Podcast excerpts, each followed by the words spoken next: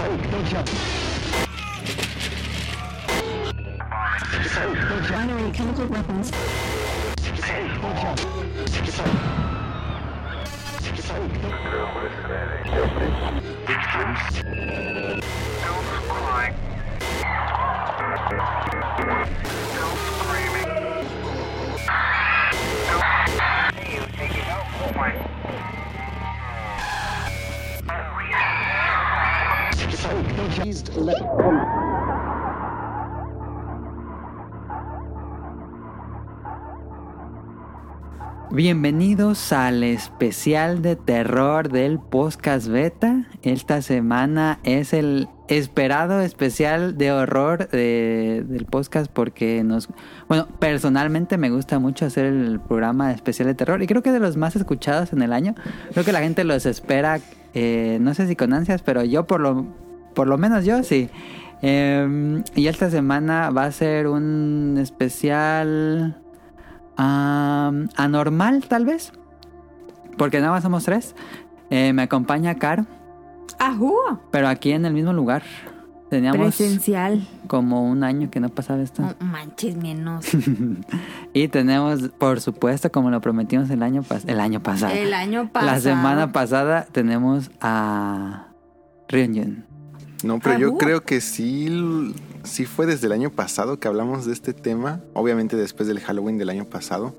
Ajá. Que si no mal recuerdo también estuve en el especial de Halloween del año pasado.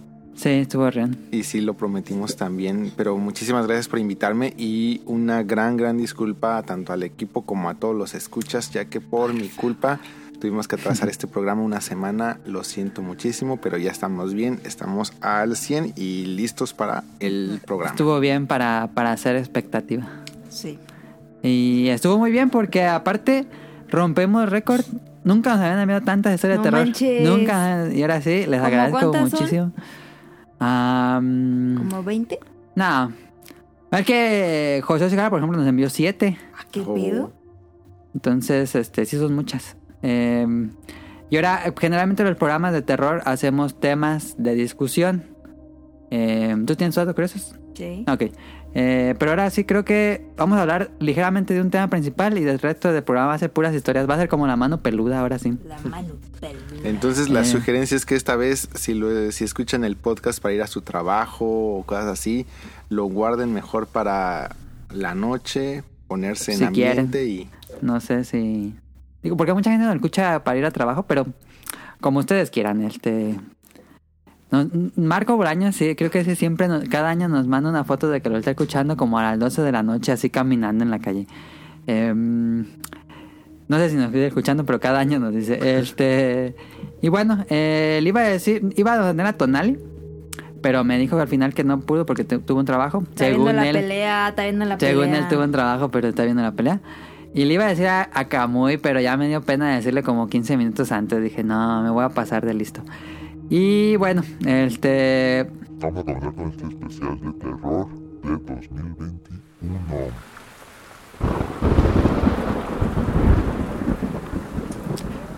Esta sección no es de terror, pero eh, siempre ponemos la sección que juega en la semana. Rion, ¿qué juega en la semana? Este estoy jugando Animal Crossing, estoy jugando Fatal Frame y sigo jugando Zelda Skyward Sword porque nada más no se termina. Ya me urge que se acabe, pero Ya está bien enfadada ese juego. No, le- lo sigo. Tiene un. De todos los celdas, bueno, no, no, no diría que sería mi celda menos favorito, pero sí el que tiene. El que abusa mucho de la mecánica de hacerte re- regresar varias veces al mismo punto. Que yo eso sí lo siento bien innecesario. O sea, me cae bien mal que te esté. O sea, que vayas por una y no, pues ahora vete este, de nuevo que al bosque. O sea, estás en el volcán y vete al bosque y Sí. este esa parte de irte regresarte al cielo volar al otro punto ir a eso eh, ese tipo de cosas me cansan mucho pero este lo, lo estoy disfrutando lo estoy tratando de disfrutar por eso lo estoy alternando también con otros juegos ya estoy en la en la recta final entonces pues ya espero que la próxima semana ya esté bien terminado Y pues, ¿nos puedes platicar algo de Fatal Frame? Sí, la adaptación, eh, bueno, probé eh, la versión de, para PlayStation 5. Sí llegué a ver algunos streams en Switch Y sí siento bastante diferencia eh, gráfica. O sea, por supuesto que se entiende, pero mm, si tienen la oportunidad, yo sí les recomendaría váyanse por la versión ya sea de Steam o váyanse por la versión de PlayStation 5. La verdad, eh, sí se alcanza a ver esa diferencia gráfica. Y la adaptación de los controles está bastante bien. Hay que recordar que este juego es para. Bueno, salió originalmente Wii U para Wii? Wii U. Entonces eh, utilizaba la parte de la tableta para que ah, sí. hacer como que era tu cámara. Entonces Ajá. la pantallita de la tableta pues era lo que estabas enfocando dentro de, dentro de esta cámara. Entonces fungía muy bien como que el rol de pues justamente de sentirte como que con una cámara y ver lo que estabas enfocando, los botones, etcétera. Entonces yo estaba un poco preocupado de cómo iban a adaptar esto y particularmente a un control como el de como el de PlayStation. Ahora recordemos que también esta serie nace en PlayStation 2. Sí. Entonces, eh, vamos, la movilidad se siente bastante bien. Pero el uso de la cámara les quedó bastante bien. O sea, utiliza toda la parte del giroscopio y las bondades de el control del DualSense para sacarle el máximo provecho a la cámara. Por supuesto que hay momentos donde, especialmente cuando estás peleando contra varios fantasmas al mismo tiempo, que llega un punto que como que el control ya no te está detectando acertadamente o muy específicamente los, los movimientos. Pero vamos, todo esto lo puedes modificar a tu gusto eh, desde las configuraciones. Puedes hasta incluso decirle que no utilice nada de sensores de movimiento ni controles de movimiento y que sea únicamente con el control y aún así funciona bastante bien. Eh, Les quedó muy muy muy bien la adaptación. Em, preguntaba Manu y un amigo de Manu, ah, es un podescucha, pero se me fue ahorita el nombre, una gran disculpa, que si este era el ideal para empezar. Eh, dentro de toda la saga de Fatal Frame, creo que es eh, uno de los El- menos, el penúltimo o el último en cuanto a historia. Pero en cuanto a gameplay, jugabilidad, yo creo que ya tiene todas las mejoras eh, completamente incorporadas en este juego. Así que, y además, pues ahorita que está accesible técnicamente para casi cualquier plataforma, yo creo que sí es lo ideal para que se adentren en la, en la saga. Y si les nace o les llama la atención, ahora sí traten de conseguir los juegos anteriores, que va a ser un deleite. Perfecto. Ahí está. Este. ¿Algo más? Eh, no, perdóname, es todo. Ok, eh, Caro. No, yo solo jugué el de, el de aquí el domingo. ¿Cuál jugamos? Ah, WarioWare. WarioWare. Estuvimos jugando WarioWare. Pioro Bar. Jueguen lo de cuatro. Pero no lo jueguen conmigo. Cuatro porque- jugadores. Los cuatro escogen a Pioro. Y ese es un eSports. ¿Qué? International, ni Worlds. Na, na, na, na. Pioro Ball. Ese es. Es que algo pasó ahí porque como que tiene una maldición. Caro perdió todas las partidas. Literal, cuando dice todas. No podía saberse. Cállate. Este. Pero sí, muy bueno. um, Wario Land lo seguimos jugando. Um, ¿Tú no Ah. juegas nada más, Caro? Milly dijo Wario Land. Wario Land, siempre digo Wario Land y es WarioWare. Sí, es cierto. Eh, yo estuve jugando Diablo 2 con Tonali, ya, ya casi no lo acabamos. Eh, pero, pero, pero, llegó The Binding of Isaac Repentance, No, ¿salió otro? que es la última expansión masiva del juego. No. Y pues nosotros así como polillas así al lado de un foco. Así estábamos con The Binding of Isaac. Así el día que salió, el día que lo compramos. No manches. Y estamos ¿Fue ahí digital? pegados. Sí, solo salió digital. Eh, y pues ¿Y nos, nos encanta The Binding of Isaac y es lo que hemos estado jugando esta semana. Está muy ¿Qué bien. tiene de nuevo? Tiene nuevos cuartos, tiene nuevos jefes, nuevos enemigos, nuevos ítems. Nuevo casi todo. y hay que volver a aprenderse el juego porque cambia muchas cosas. Entonces, este... Pues yo sí soy bien adicto a esa cosa. Es el juego que más he jugado en el Switch y yo creo que lo voy a seguir aumentando las horas con The Binding of Isaac.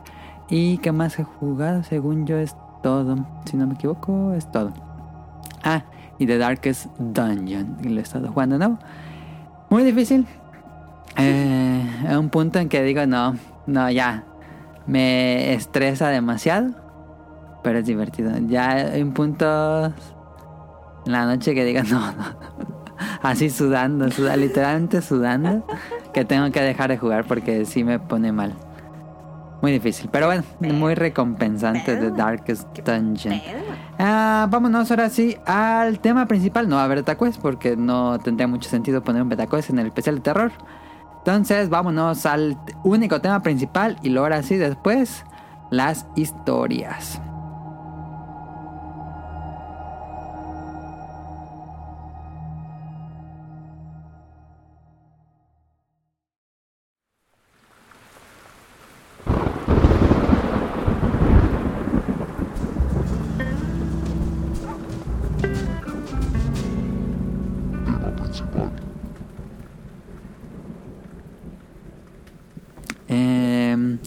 Puse nada más un tema principal, tal vez como excusa. Iban a poner más temas, pero conforme fueron llegando las historias, dije, no, pues creo que no es necesario tantas historias.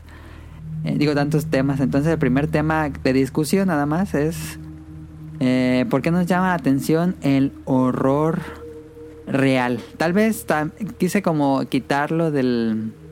que es un poco entre comillas real. Eh, pero. Pues sí, no, o sea, no es real. Sí, porque mira, hay creo que siempre ha habido un interés en lo sobrenatural en los humanos, tal vez. Eh, no es como cosa de que actualmente esté de moda otra vez, pero siento que siempre ha habido un interés en temas de críptidos, espíritus, exploraciones urbanas, leyendas urbanas, avistamientos de ovnis, historias de asesinatos, etcétera, etcétera, etcétera. Siempre siento que hay una cierta morbosidad por conocer estas historias.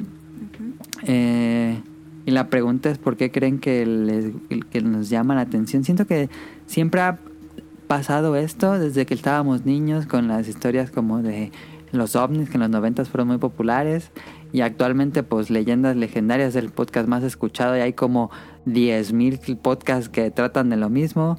Eh, entonces creo que siempre es un tema bastante entretenido. Dross es el youtuber de los más exitosos en Latinoamérica y habla de esto. Eh, creen que bueno antes de esto les gusta consumir algo de esto No, no nada tú no nada caro no, nada nada nada no. Más bien, a lo mejor estoy mal, ¿no? Pero me da más curiosidad conocer como, como historias de, de, de asesinos. Ah, tú eres. Es que creo que hay tres tipos. Ajá. Es como de asesinos seriales y así. Ajá. Ese es eh, como que me gusta, pero cuando son fantasmas y así, no. Creo que hay tres. Creo que podríamos decir que están los que les gustan las historias de fantasmas. Las historias de. como críptidos, como monstruos o O aliens, ajá. Y el tercero sería como ya lo real, eh, asesinos en serie. Creo que esos son tres. Podríamos catalogarlos en tres. Yo me- El gusto Formo en los por el horror. Los cereales. ¿Ustedes? ¿Tú, Rian, te gusta consumir este tipo de contenido? Sí, mucho. Creo que de los casi de las tres categorías que hiciste, la que menos consumo es la de ovnis. Eh, Me, me gusta el tema, pero no. realmente no soy así como que muy, muy fan. Especialmente porque en cuanto a contenido, pues sí, eso de eh, las es teorías. Más charlatanería. objetivos. Um, así lo siento yo. Por supuesto que yo sé que hay gente que nos escucha que eh, Jaime Es que sí me Maussan es, su, mucho es su creer. pastor. Pero no, Sí. no, no, no me, no me llama, no me entretiene mucho, por así decirlo. No. Salvo que Ok, sí sea un, un video así que, que rompa un poquito el, el esquema del no. típico video mal grabado con mal En los noventas a ti te tocó, pues eres de mi edad, este, en todo el boom del, de los ovnis. ¿No te llegó a interesar en ese momento? Tú sí, a ti sí te dio el boom. Sí, a mí me pegó directo. Este me, A mí me daba miedo. Por ejemplo, me gustó mucho Señales.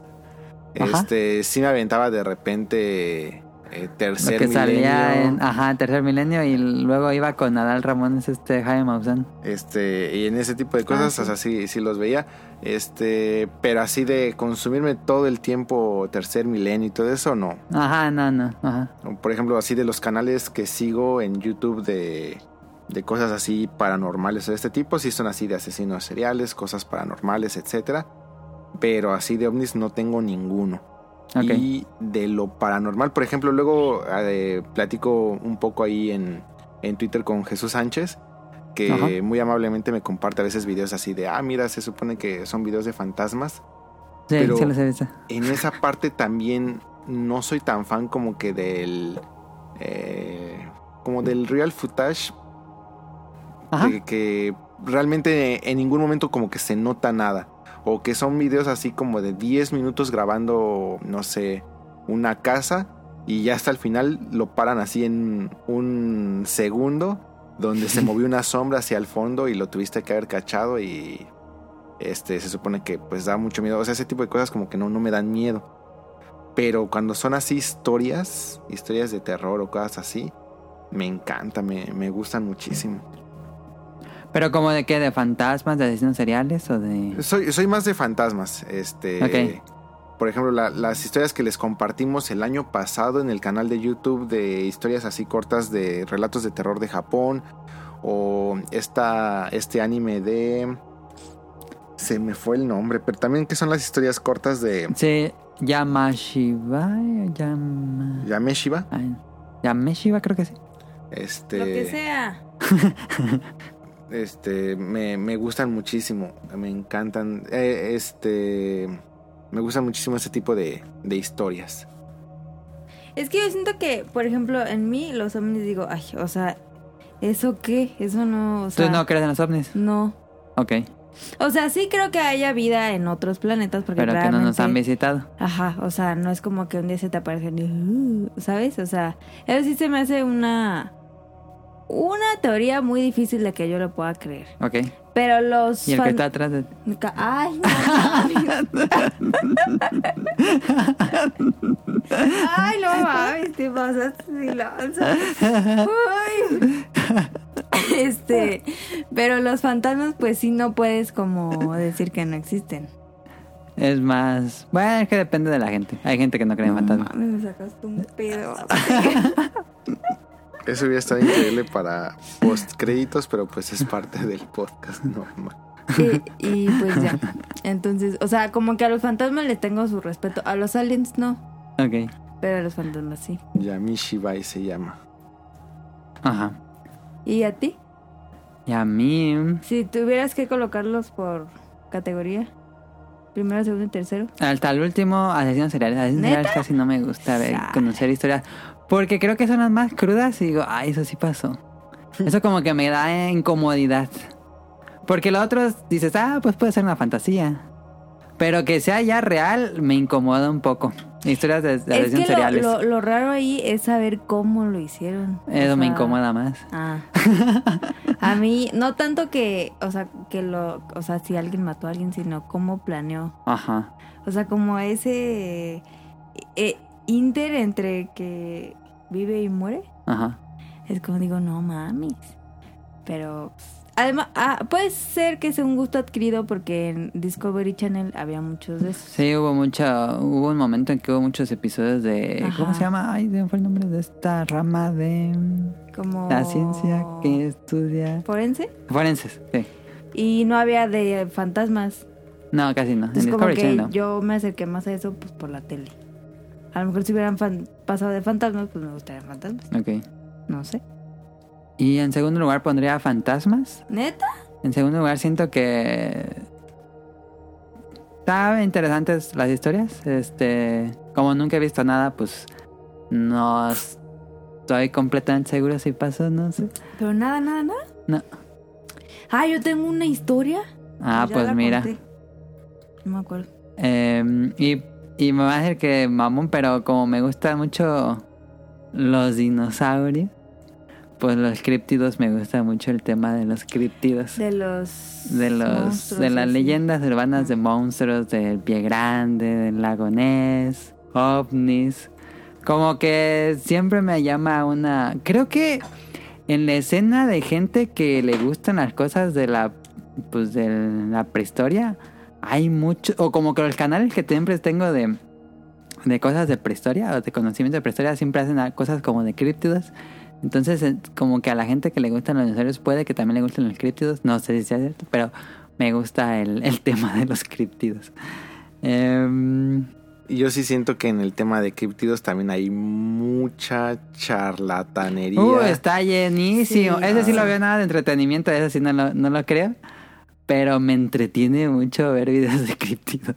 Pero es el que más tiene charlatanería. Pero, y es que, ah, o sea, curiosamente yo siento que es del que más se podía eh, desprender historias, pues reales. O sea, porque, pues para empezar, ¿cuántos eh, seres vivos, animales o lo que tú quieras, pues no pudieron, pudieron haber como que subsistido hasta este, hasta estos Ajá, exactamente eso. Eso es lo que me, Este, me gusta. animales que se crean eh, extintos, que, pues, no están, que no están extintos, etcétera. Entonces, este sí es un tema muy interesante, pero sí también está muy lleno de, de charlatanería.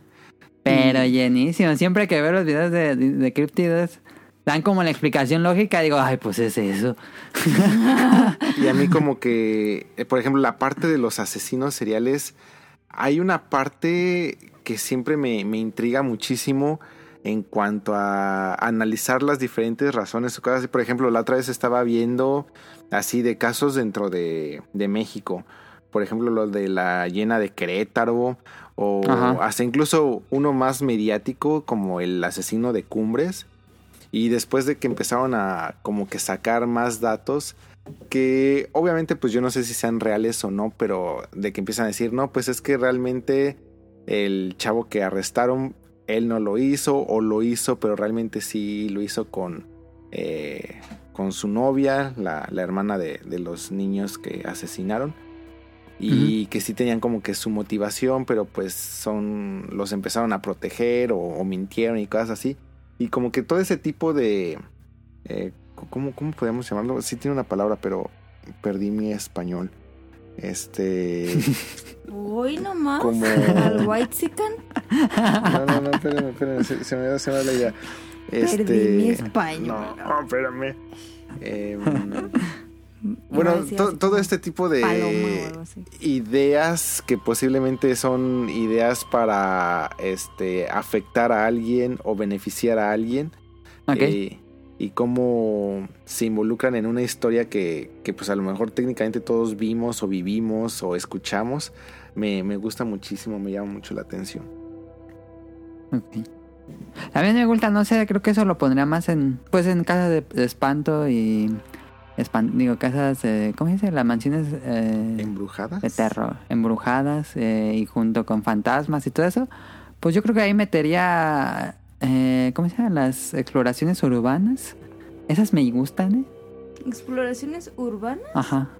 ¿Cómo que exploraciones urbanas? Que se meten hacia una casa abandonada a ver qué, qué No encuentran. mames. Qué perro miedo. Así que se ve, el, pues, que estaban grabando. No, hombre. Esas me gustan, ¿eh? Sigo a... mm, Sí, he visto que ves los... Dead um, Martyrs. Ajá. E- Ese también tiene una serie que visita moteles eh, abandonados. No, qué pedo. Y, y hay unos que dices, ¿qué pedo? ¿Qué La otra vez vi uno donde fue, donde mataron a dos señores. No mames. Y todavía había manchas de sangre. Que No seas mamón. Ya cerraron todo ahí. A mí me gusta Esas me gustan.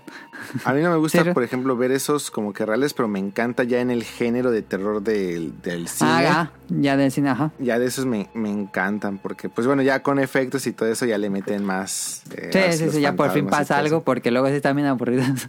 Porque, por ejemplo, desde que salió La Bruja de Blair, a mí La Bruja de Blair me encanta. Yo sé que hay mucha gente que le tira mucho hate, pero a mí me gustó muchísimo, sí... Sí me voló la cabeza la primera vez que lo vi. No, y no tanto así del miedo, sino de todo lo que se fue creando, o sea, de, de Se crear... el sentía con- muy nuevo. Pues.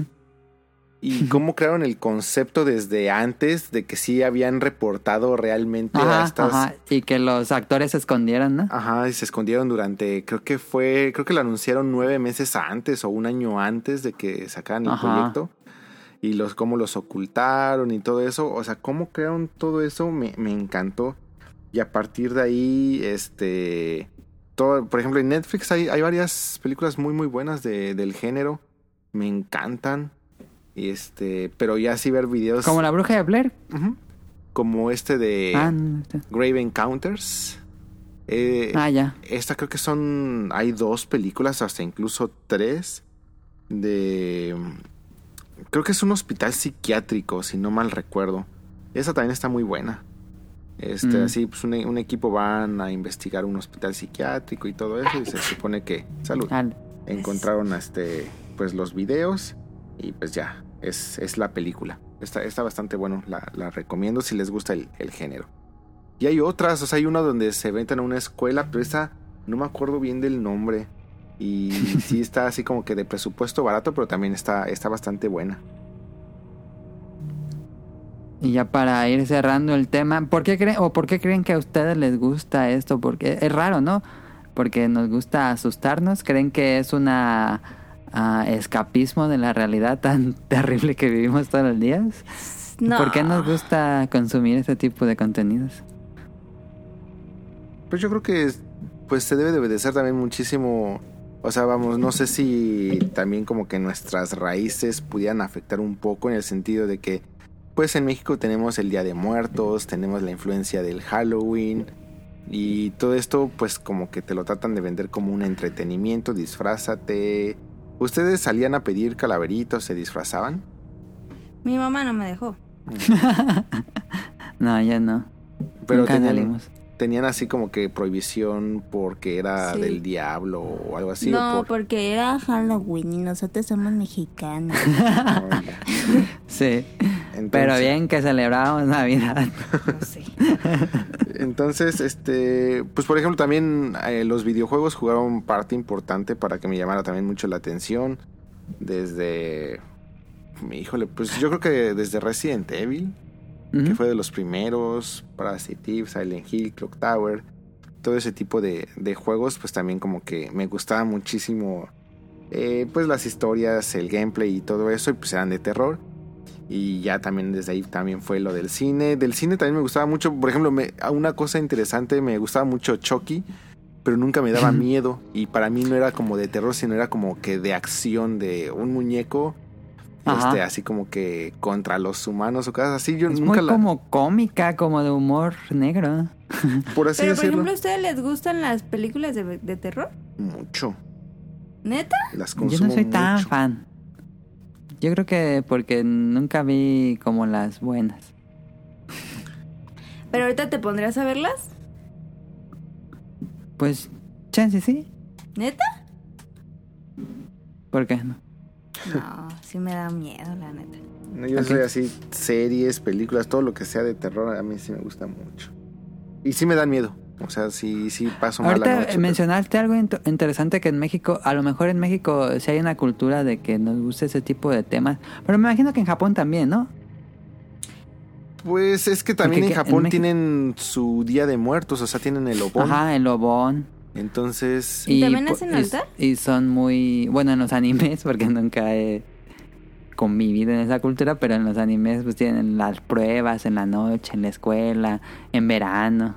y también tienen este acercamiento, o sea, es de diferente enfoque porque pues también nos encanta la mentira de que únicamente los mexicanos tenemos este acercamiento Esta- y burla de ajá, a la y cosas muerte. así.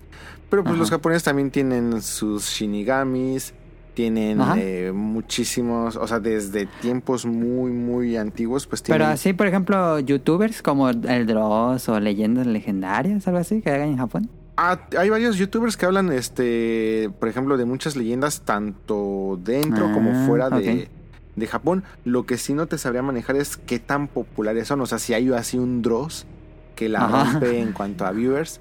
Ahora, tomen en cuenta que YouTube Japón, pues es uno de los YouTubes más chicos que hay. Porque, Sí, pues, allá es Nico Nico.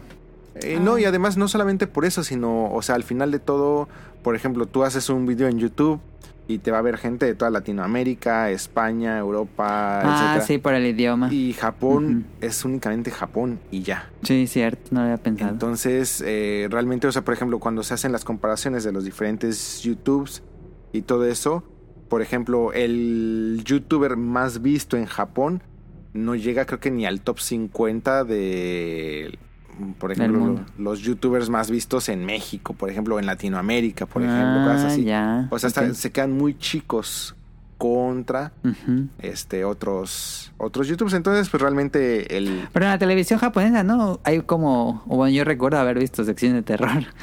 Pues es que también depende mucho de, del momento. O sea, en verano, que es el momento fuerte, pues seguramente sí te lo meten, pero ahora Ujú. también hay un gran público que pues sí le dan mucho miedo a todo este tipo de cosas. Entonces, eh, pues yo creo que no lo, no lo ponen en, en todos lados, pero este sí, yo creo que sí hay. Por ejemplo, yo siempre que voy a Estudios Universal en Halloween, la cantidad de personas que van justamente a todos los eventos de terror, a las atracciones, y son atracciones fuertes. Y toda la gente que está haciendo cosplay, eh, sí, es, sí es bastante, sí es mucha, pues se- siempre se llenan, tienes que estar consiguiendo tus boletos antes porque si no, no te vas a meter a ninguna atracción o vas a hacer filas de tres horas. Entonces, sí les llama mucho la atención, sí creo que les llame la atención y pues también culturalmente hay un acercamiento hacia esta parte paranormal, por así decirlo. Creo que esa es una fascinación general en el mundo, creo yo. Pero no crees que es como desde... O sea, nuestros antepasados siempre se interesaron por la luna, las estrellas. Sí, siempre ha sido algo, Entonces- un interés. Pues algo hay ahí raro que- Ajá. que Diosito nos puso. ¿Qué dices? Diosito de oro. Pero pues es que sería como que una fascinación a lo, a lo A lo desconocido. desconocido, ajá. O sea, Sí. hasta incluso en toda esta parte de los crímenes, crímenes sin resolver o, o todo este tipo de asesinos seriales, o sea, por qué lo hicieron, qué pasó, cómo pasó, pues siempre es así lo desconocido, lo que no lo que no vimos, lo que no entendemos, etcétera.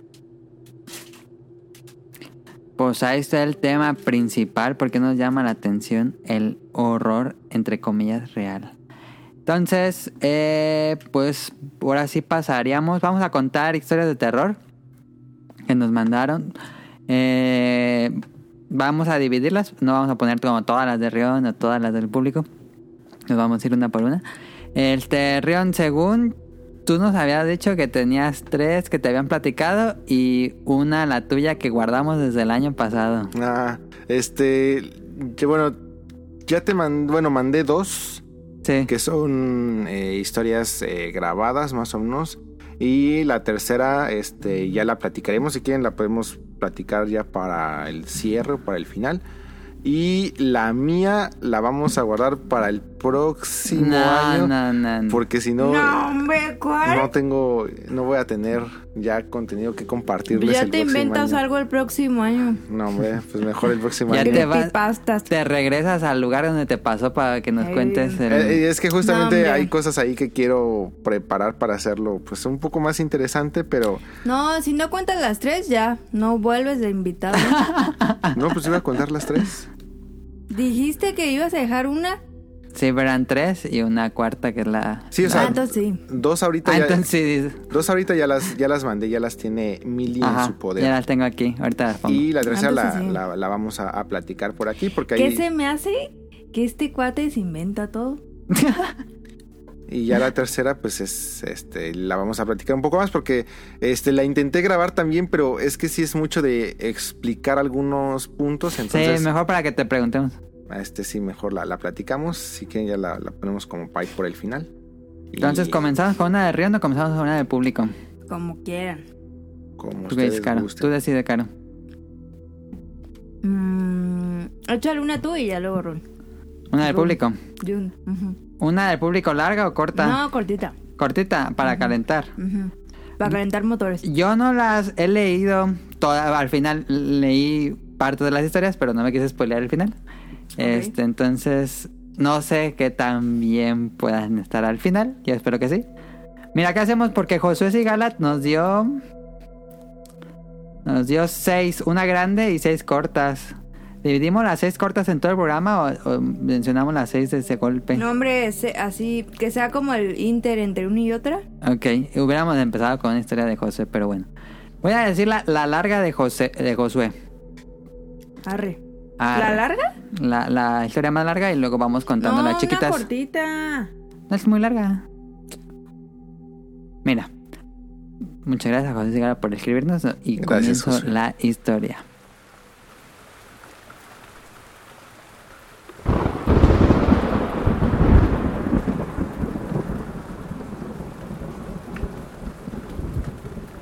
Hola, saludos a todos los presentes. Para el especial de Halloween me gustaría apoyar, aunque sea con pequeñeces, que llegaron a pasar en casa de mis papás. En esa casa siempre han pasado cosas raras, que van a ser las historias que nos va a desarrollar más adelante. Que yo tengo la, la chida, ¿eh?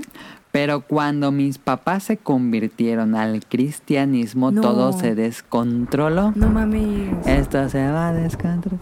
Eh, según ellos, porque cuando buscas a Dios es cuando el diablo más te tienta. ¿Qué? Es, un- es una buena frase para empezar una historia de terror. Se empezaron a escuchar Está muy creepy. se empezaron a escuchar muchos ruidos en la casa, lo clásico de que los perros siempre ladran al vacío. Una noche mis papás empezaron a escuchar como a una niña No, no, no, no, no, no mames. al punto de que buscaron hasta dar con el cuarto No de donde salía el sonido. No mames.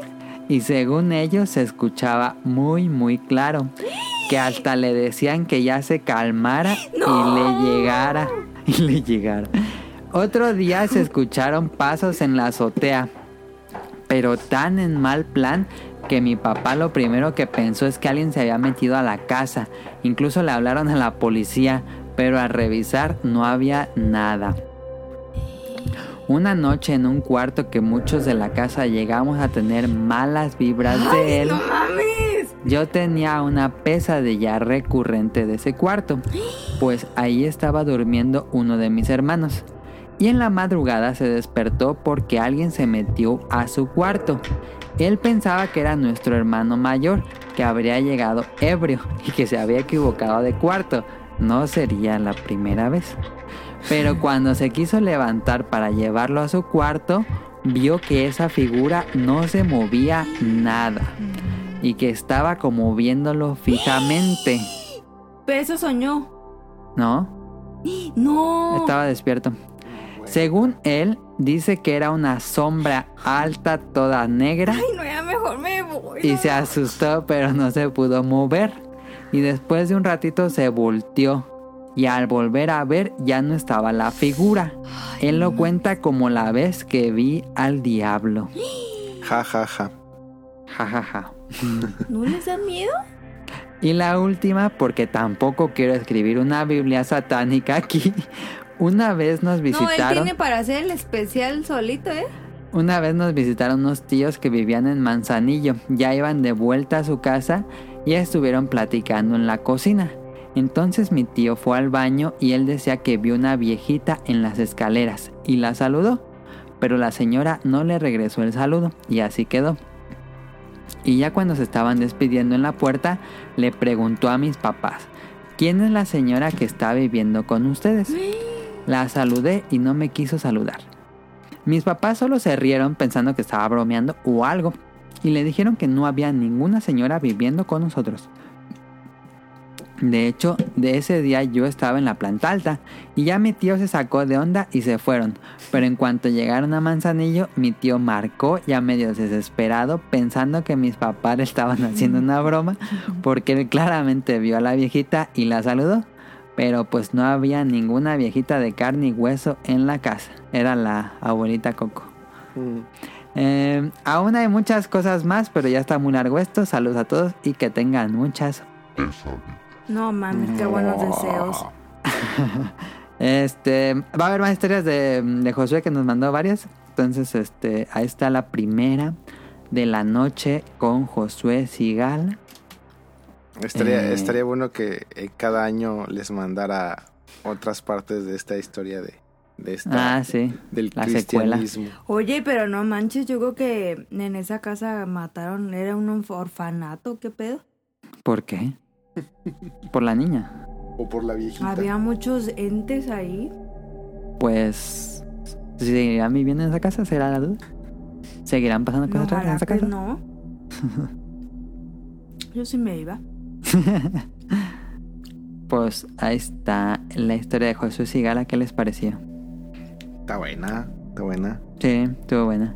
Y yo, No, yo porque sí yo no estoy grabando en la noche. De hecho, tengo, a pesar de que tengo Ah, todo sí. ¿Qué, apagado, qué hora pues, es? En, ¿Allá la una o dos? Ya van a dar las dos, aunque ya ahorita en este horario oscurece a las 5 de la tarde. A las Ajá. 5 ya está bien, bien oscuro.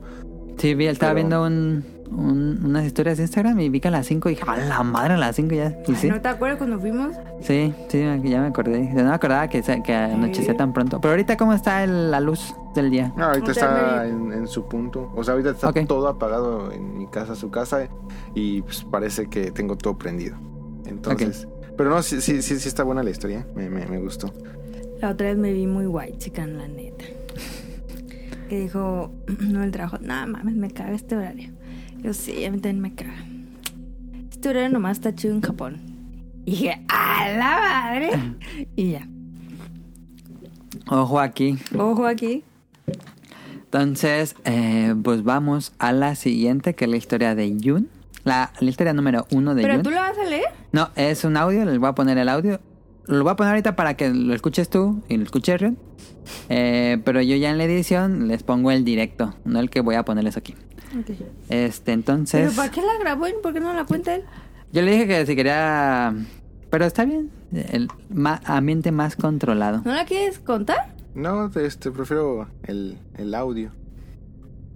Sí, Rion prefirió grabar su audio. Extraño. Si tenemos dudas, le preguntamos al final. Puede levantar la mano ahí. Entonces comenzamos con la primera Ay, la primera historia creo que la más de larga. Ryunjin. Ahí va. ¿Cuánto duró qué? 13 Eh, no minutos, sé, 14. deja ver. 13, no manches, pues ya manda tu podcast. A ver, Ay, ahí va.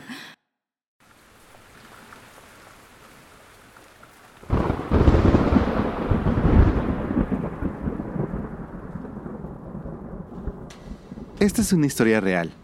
Le sucedió al amigo de un amigo, Yamato, que le tiene pavor a las apps de citas. Todo comenzó hace algunos años cuando todavía no se popularizaban las apps de citas.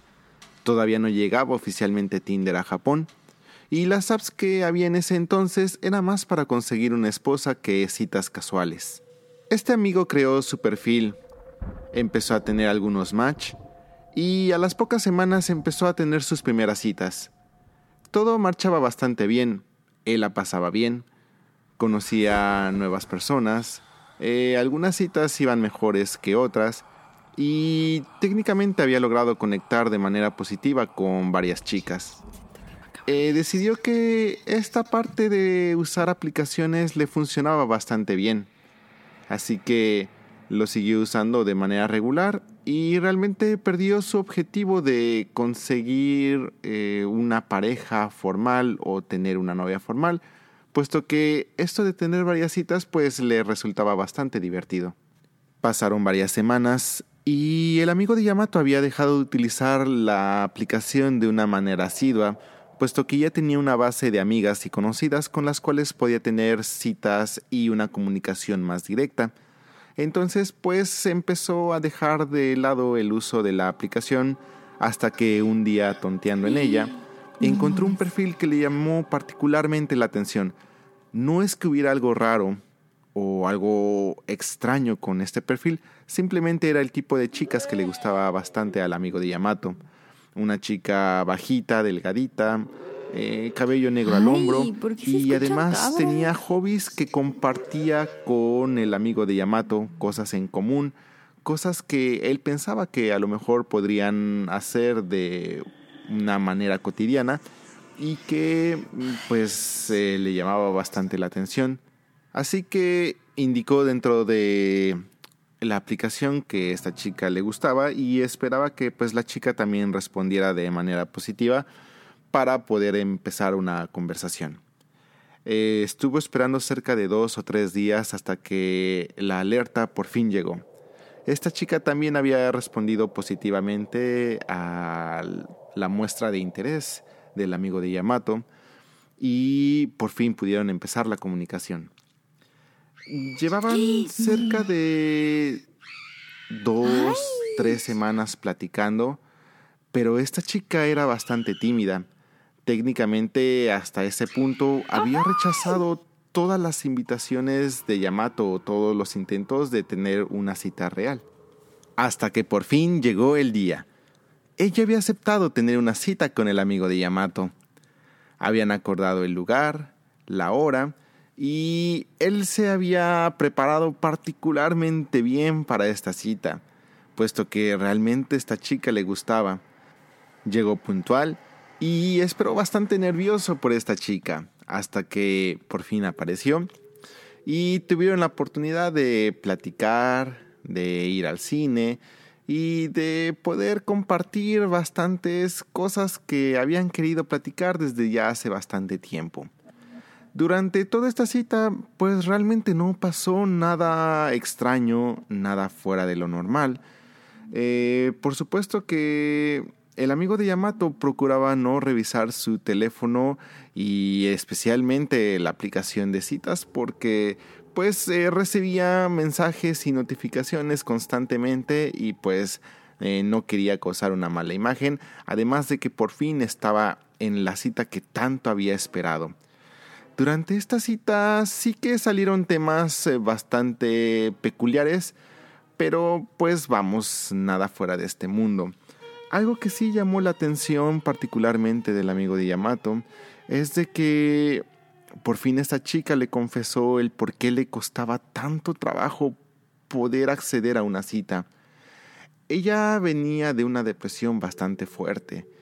Había perdido a su pareja anterior. No. Entonces esto la había dejado pues eh, relativamente marcada, particularmente depresiva y pues había pasado con un episodio pues bastante fuerte de depresión que le costó mucho trabajo lograr superar. Y bajo estas circunstancias pues ella todavía no se sentía completamente segura de pues empezar a tener una nueva cita, pero bueno, pues ya estaban ahí. Llegó el momento de despedirse y pues qué mejor que con la promesa de seguir conversando, seguir platicando y con la esperanza de una nueva cita en un futuro no tan lejano. Al día siguiente Yamato llegó a la escuela y notó que su amigo no había asistido. Así que le mandó un mensaje y su amigo le pidió que si después de la escuela se podía pasar a su casa puesto que tenía algo muy importante que compartirle.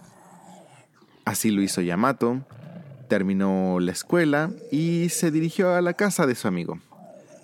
Llegó bastante emocionado puesto que quería saber todos los detalles que había pasado en la cita del día anterior y pues él esperaba escuchar una gran historia y además de entender el por qué no había ido ese día su amigo a la escuela.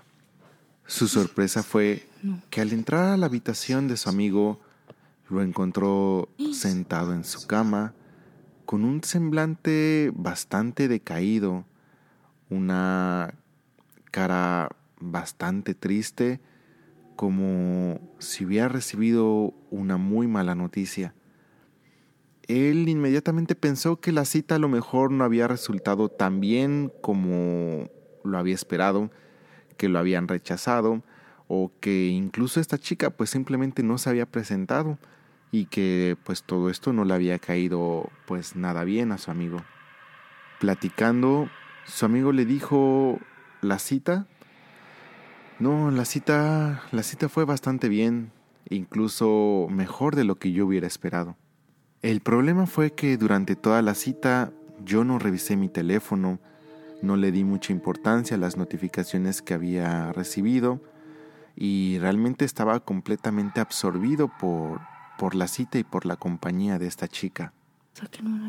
El problema fue que al regresar a casa abrí la aplicación de las citas para ver todos los mensajes que había recibido durante ese momento y hubo un mensaje que particularmente me dejó completamente destrozado.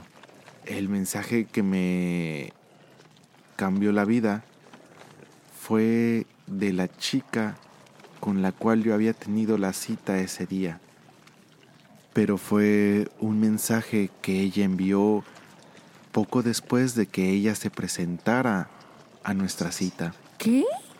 En ese mensaje ella me pedía perdón. Me suplicaba que la perdonara. No. Y que por favor la tratara de entender.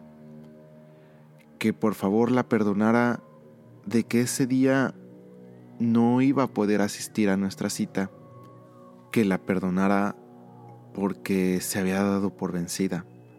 Se había dado completamente por No. vencida ante una lucha contra una enfermedad con Se la cual. Había peleado durante varios meses. Una gran y profunda depresión. En ese mensaje, sin darle muchos detalles, técnicamente le decía que nunca más iban a poder seguir platicando, puesto que ella había tomado la decisión de terminar con su vida No. y que por lo tanto pues no iba a poder presentarse a la cita y que tampoco iban a poder seguir platicando. Al principio el amigo de Yamato no tenía ni idea de cómo tomar todo esto. Él acababa de regresar de tener una cita con ella. ¿Qué había pasado?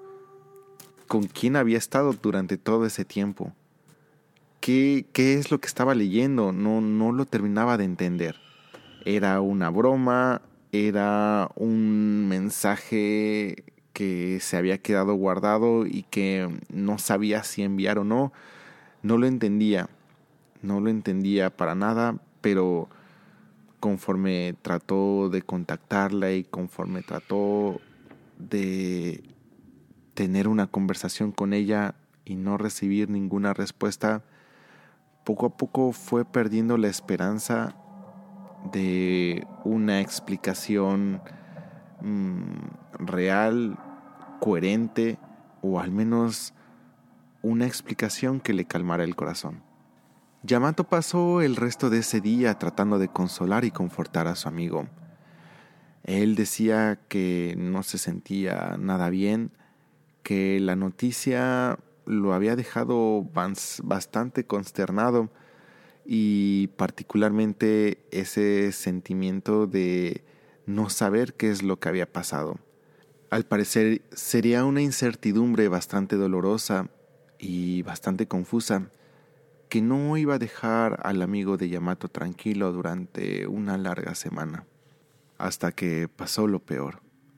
Después de una semana que el amigo de Yamato dejó de ir a la escuela, eh, llegaron a la escuela a darles la peor noticia. El amigo de Yamato había decidido quitarse la vida.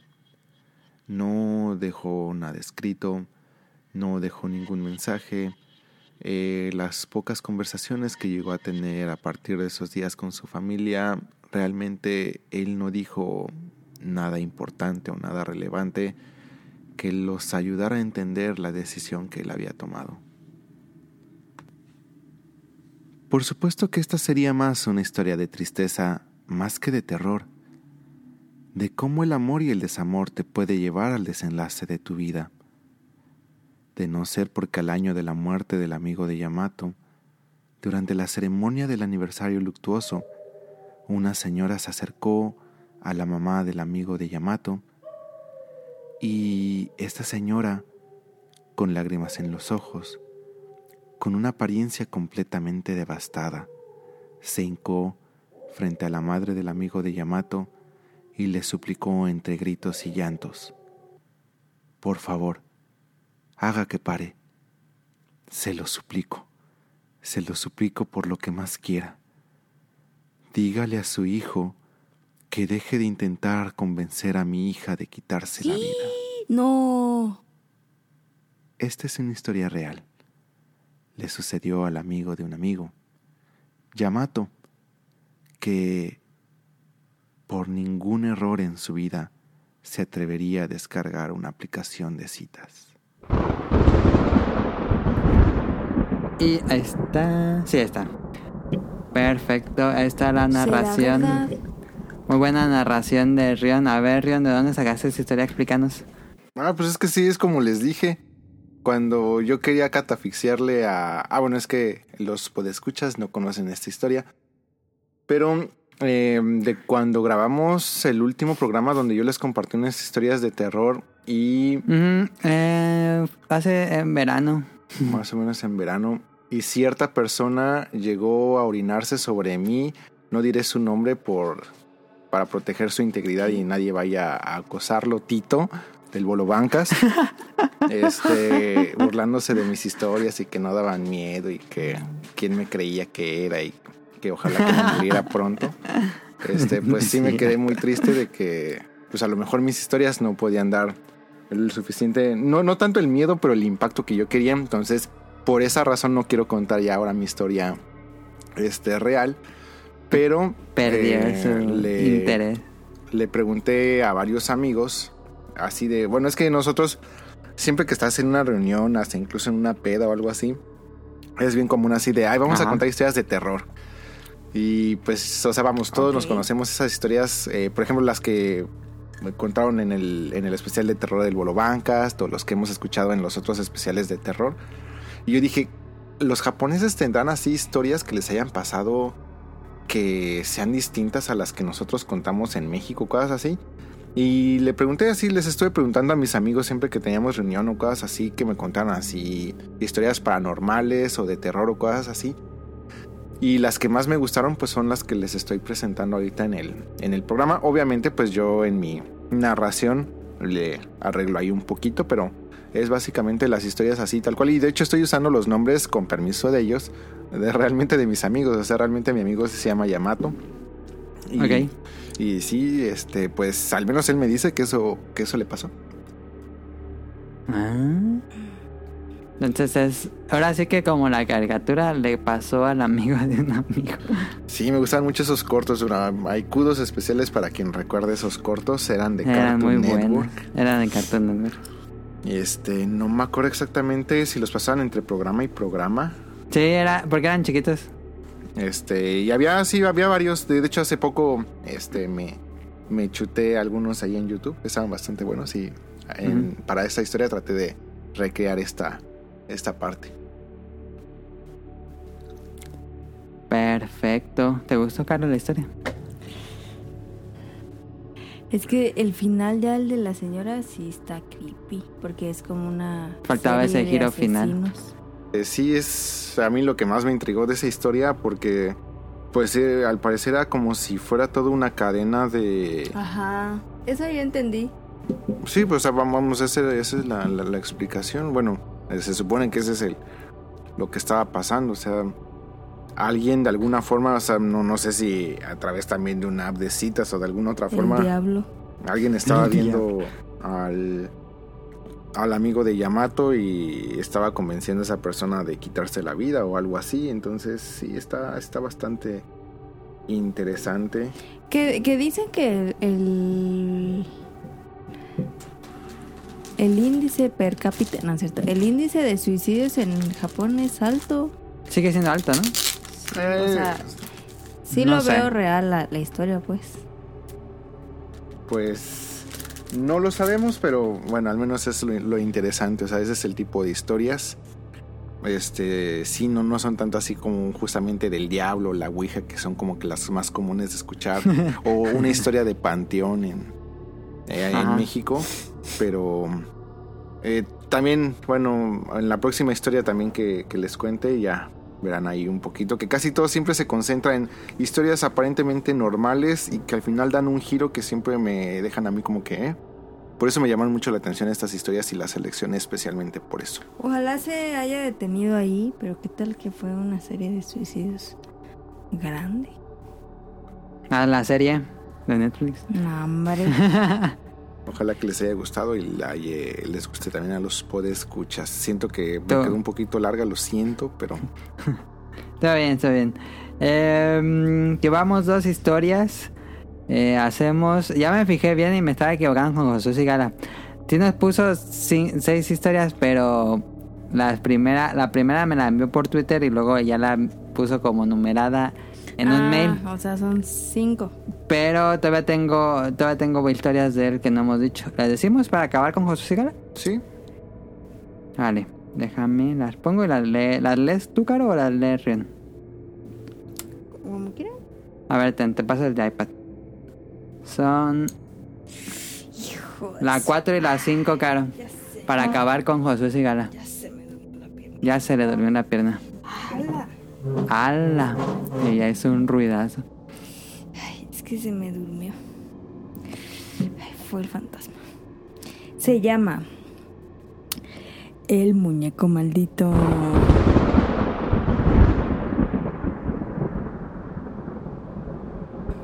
Tan, tan, tan.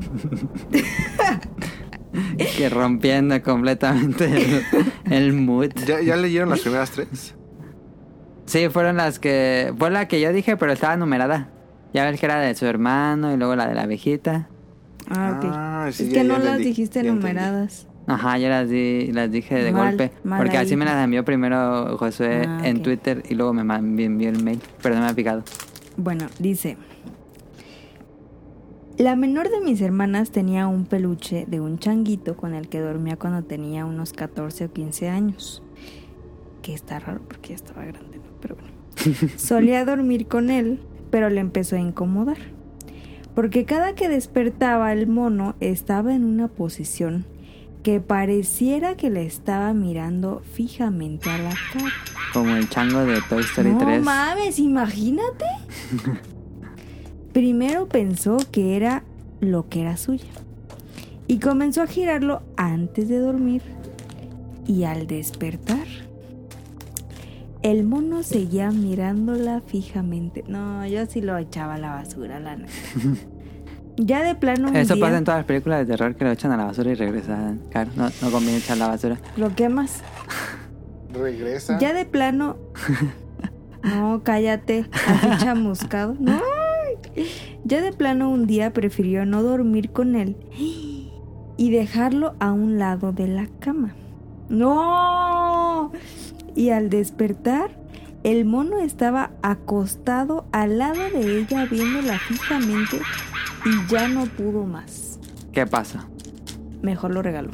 Ah, Al final, el peluche quedó abandonado en la casa de mis papás, en mi antiguo cuarto, porque a mi esposa le da miedo que me lo traiga y algo llegue a pasar. ¿Pero a quién se, se regaló a él? se lo regaló a él, ¿no? Yo entendí la historia. No manches. Se lo regalaba el de la basura. Se lo regalas a los que juntan. ¿Y por qué? Porque ahora los de... El pobre señor de la basura, todavía que tiene la vida que tiene, tiene que ahora aguantar una maldición del chango. Se lo no, regalas pues a, no se lo regalas a tu hermano, no manches. a los Warren que juntan ahí a Anabel y cosas no, malditas. cállate. y la otra es, se llama El demonio de la Navidad. Ese sí me da creepy. El Krampus.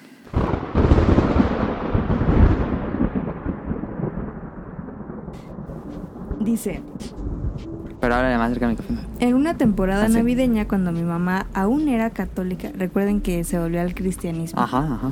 Y cuando uno está más cerca de Dios, el diablo te ¿qué? Tienta más. Te tienta más. Entonces, recordado eso, eh, cuando mamá aún era católica tenía un nacimiento grande, de esos que las figuras principales miden como 40 centímetros. Ah, la madre. O sea, sí estaba grande. Pues ese nacimiento lo pusimos en un patio con un ventanal que hay dentro de la casa. Ajá. O sea, era una casa grande. Debe ser. Eh, ahí es casi imposible que entren ráfagas de viento ya que el ventanal es de dos pisos. Sí está grande. Total que una noche de la nada se cayeron unas tejas que había en salientes que decoraban ese patio. Ok. Cosa que nunca había pasado porque no hubo viento y lo más raro es que nadie se despertó con el ruido que eso tuvo que haber hecho en medio de la noche porque Ajá. si dice que es doble altura pues se hubiera escuchado un madrazo. Ajá. Ajá. Dice, las tejas cayeron sobre todo el nacimiento. La mayoría de las figuras estaban rotas, sobre Ah. todo las principales. Ah. Uno de los Reyes Magos estaba decapitado. Ah. Eso sí está de película de horror. Quedó de pie pero sin cabeza. ¡Hala! ¿Cómo le haces? ¿A, a fuerza se tiene que caer? Sí está raro, ¿no? ¿Cómo se habrá destruido como por completo la cabeza o, o si habrá sí, sido un corte? No, pero no. O sea, si algo te cae, pues se cae la pieza. A menos que haya caído completamente vertical sobre la cabeza y está así como que explotara la cabeza. Pero está muy difícil. Podría pasar. Dice, quedó de pie pero sin cabeza. El niño Dios, Ajá. el niñito Jesús, No, el... Vamos a bailar. el pasito perrón, Ya rompí el mood. Sobrevivió pero lleno de raspones, hasta parecía arañazo. Despostillado, me imagino. ¿Y cuál creen que fue una de las figuras a las que no le pasó nada? Al diablo. Así es, al diablo. Pero ¿a poco en los nacimientos hay diablo? ¿Sí? Claro. ¿Siempre va un diablo? En nosotros no. No, no tenemos nada de figura, pero en los tradicionales siempre hay un diablo.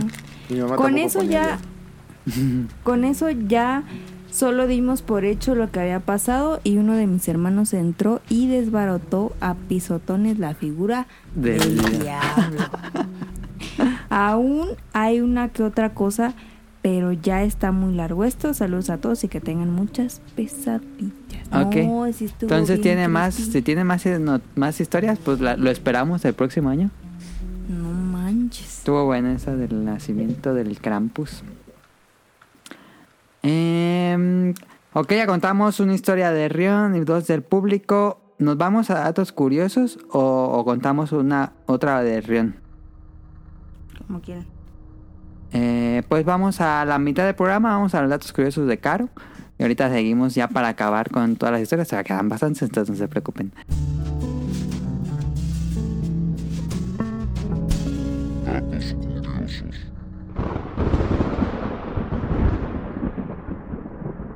Datos Este, Caro, tus datos curiosos, terroríficos y perturbadores que guardaste. Hubiera visto. No, Número es que Esto siete. no es un top.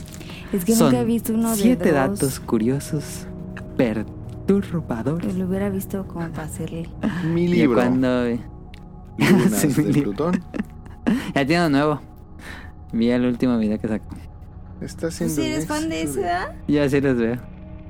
Porque que me. Fíjate que. Luego en la tarde después de comer me da así como el mal de puerco. Y ya como que me pongo a trabajar y me empieza a dar sueño. Ay, deja ver si te los puse un video. Y ya como que con eso me despierto y ya les digo. ¿Qué pedo? Voy a hacerla así en el trabajo a ver si me funciona. Número uno. Si permaneces 10 minutos mirando a un espejo, tu cerebro creará ilusiones como deformidades en tu cara. Ah, ¿cuántos minutos? Vámonos, 10 minutos. Ah, es bastante. Nunca he estado 10 minutos frente a un espejo. Pero sí, o sea, como que si duras mucho, como que de repente dices que es como el efecto de decir una palabra muchas veces, ¿no? Que al fin, que después si la dices muchas, muchas, muchas veces, eh, pierde completamente sentido y dices, qué rara palabra. ¿No te ha pasado? ¿No les ha Sí. pasado? Sí, sí, sí. Justo que, de- o sea, tanto te ves que dices ya no sé qué pedo. Ajá, yo creo que es lo mismo con, con una imagen. ¿Qué pedo? Dice, existe una, es que esta no la entiendo, pues no lo voy a decir. Existe una teoría que dicen que tu cara es la cara de la persona que amabas en tu vida pasada. Ay, qué fea persona me la vida pasada. ¿Tu cara qué? Que tu cara era la cara de tu persona amada. ¿Y eso de dónde? ¿Qué? ¿Hay en Pues- alguna especie de... Pues no, ¿Pero de dónde? ¿Qué cultura viene esa creencia? ¿Qué? no se sabe. De las reencarnaciones y vidas pasadas, pero no, vivimos... eso no. No vivimos en un roguelike. No. número 4. Bueno, número 3. Los osos de peluche los creó un psicópata que mató a un oso y lo rellenó de algodón. Ah, ¿sí? Qué pedo. Pero rellenó al oso... ¿Cuánto algodón usó? Pues un resto. Un dato curioso, no manden peluches. Qué pedo. Está muy creepy enviarme el peluches. Pues con esa historia sí. Ah, Ok, ok, ok. ¿Sabías que un hombre asesinaba a niños para así después comerlos? Y al terminar la llamada a los al terminar llamaba a los padres del niño para decirles cómo sabía. ¿Qué pedo? Un asesino serial, me imagino. Pues. No tienes más datos. Sí. No, de ese, de ese Ah, no, dato. de eso no. Ah, pues para saber quién era, qué, dónde pasó Ah, eso. No. ver. O sea, son son así datitos. ¿Para qué quieres saber esos saludos? Ja, ja, ja, saludos. Cuando estás solo y tienes una sensación de inquietud, significa que realmente no lo estás. Tan, tan, tan. Cuando estás más tranquilo. No, cuando estás solo y estás inquieto, Ah, cuando estás inquieto, ok. quiere decir que no estás solo. ¿Te ha pasado? No, ¡Ay! ¿Cómo que no? que me siento inquieto solo. ¿Sí? No, ¡Ay, por Dios! pues. ¿A huevo que te tiene que haber pasado un día? Pues solo que, no sé, que escuche ruidos ahí en la calle o algo así. Pero aquí en la casa adentro, no. ¿Ala? ¿En serio? No te creo. Gloomy, Gloomy Sunday es conocida por la canción Suicida. Más de 100 personas se suicidan al escucharla. Me suena muy Lavender Town de Pokémon, que es ultra falso. Pero es una gran canción. Está bien buena. ¿Gloomy qué? Gloomy, Gloomy Sunday. No, pues nunca la había escuchado. Donde estás ahora mismo, pueden haber almas en pena observando. Ah, ese dato curioso, ¿dónde sacaste eso, cara? Em, ah, mira, esta está buena. La encefalitis letárgica, también conocida como enfermedad del sueño, es una enfermedad donde el paciente está consciente pero no despierto. No tiene movimiento ni emociones, ni puede hablar y no tiene conexión con la vida en general, Es como estado vegetativo, pero es consciente. pero es consciente. No manches. ¿Eso qué? Cerca del 40% de los asesinatos quedan sin resolver en el mundo. Eh, ¿Cuánto? 40%. Eh, eso, multi, multi, súmenle 20 por... No, 30% en México, yo creo. Ya sé. Un solo tigre mató a 436 personas en la India y en Nepal. ¿Qué pedo, neta? ¿Neta? A la madre, son muchísimas personas. Dice, la deficiencia de vitamina D puede ocasionar pensamientos suicidas. Mm. Ah, La vitamina D es la del sol, ¿no? La que te da el Sí. sol. Sí. ah. A lo mejor por eso. Salir más al solecito. No, estaba pensando como en países que siempre está nublado. A lo mejor por eso la gente puede suicidarse más, no sé. ¡Ay, qué asco! En 1800 las dentaduras postizas se hacían con los dientes de soldados muertos. Ah, sí, había escuchado. ¡Qué porquería! Porque antes eran de madera, creo. Y por último, es probable que alguien haya muerto mientras leías esta oración. Es. No, pues eso es completamente cierto. Pues si cuántas personas mueren por minuto en todo el mundo, pues sí. Bueno, pues ya.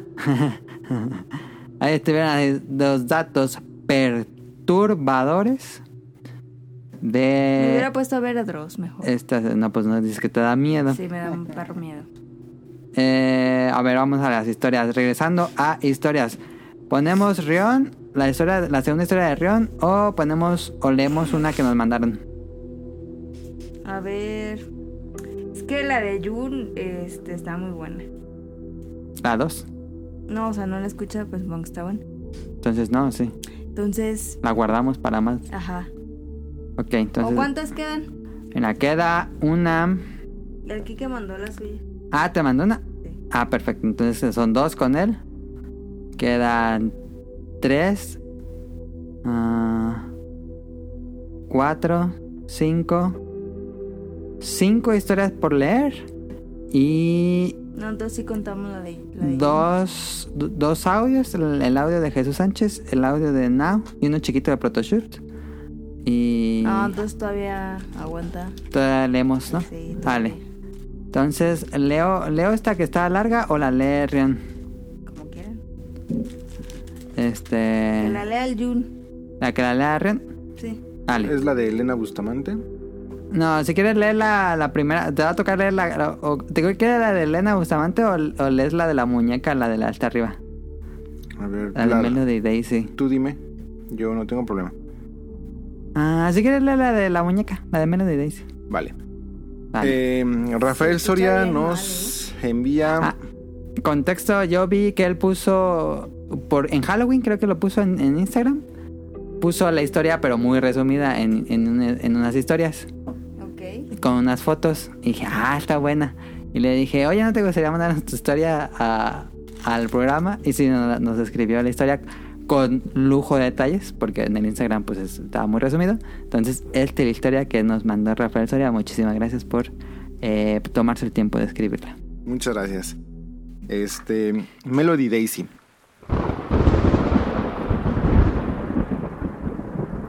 Hola, mi nombre es Rafa y hoy les contaré una historia personal que hasta hace unos años la sabían pocas personas que llegaron a ser importantes en mi vida. Esta historia empieza en el año de 1993 en la ciudad de Monclova, Coahuila. Yo soy el hijo más pequeño de una familia integrada por cinco personas. Mi hermano mayor me gana por 10 años y mi hermana la de en medio me gana por 7 años. Para que le calculen, yo tenía alrededor de 6 años en esa época. Era un niño normal.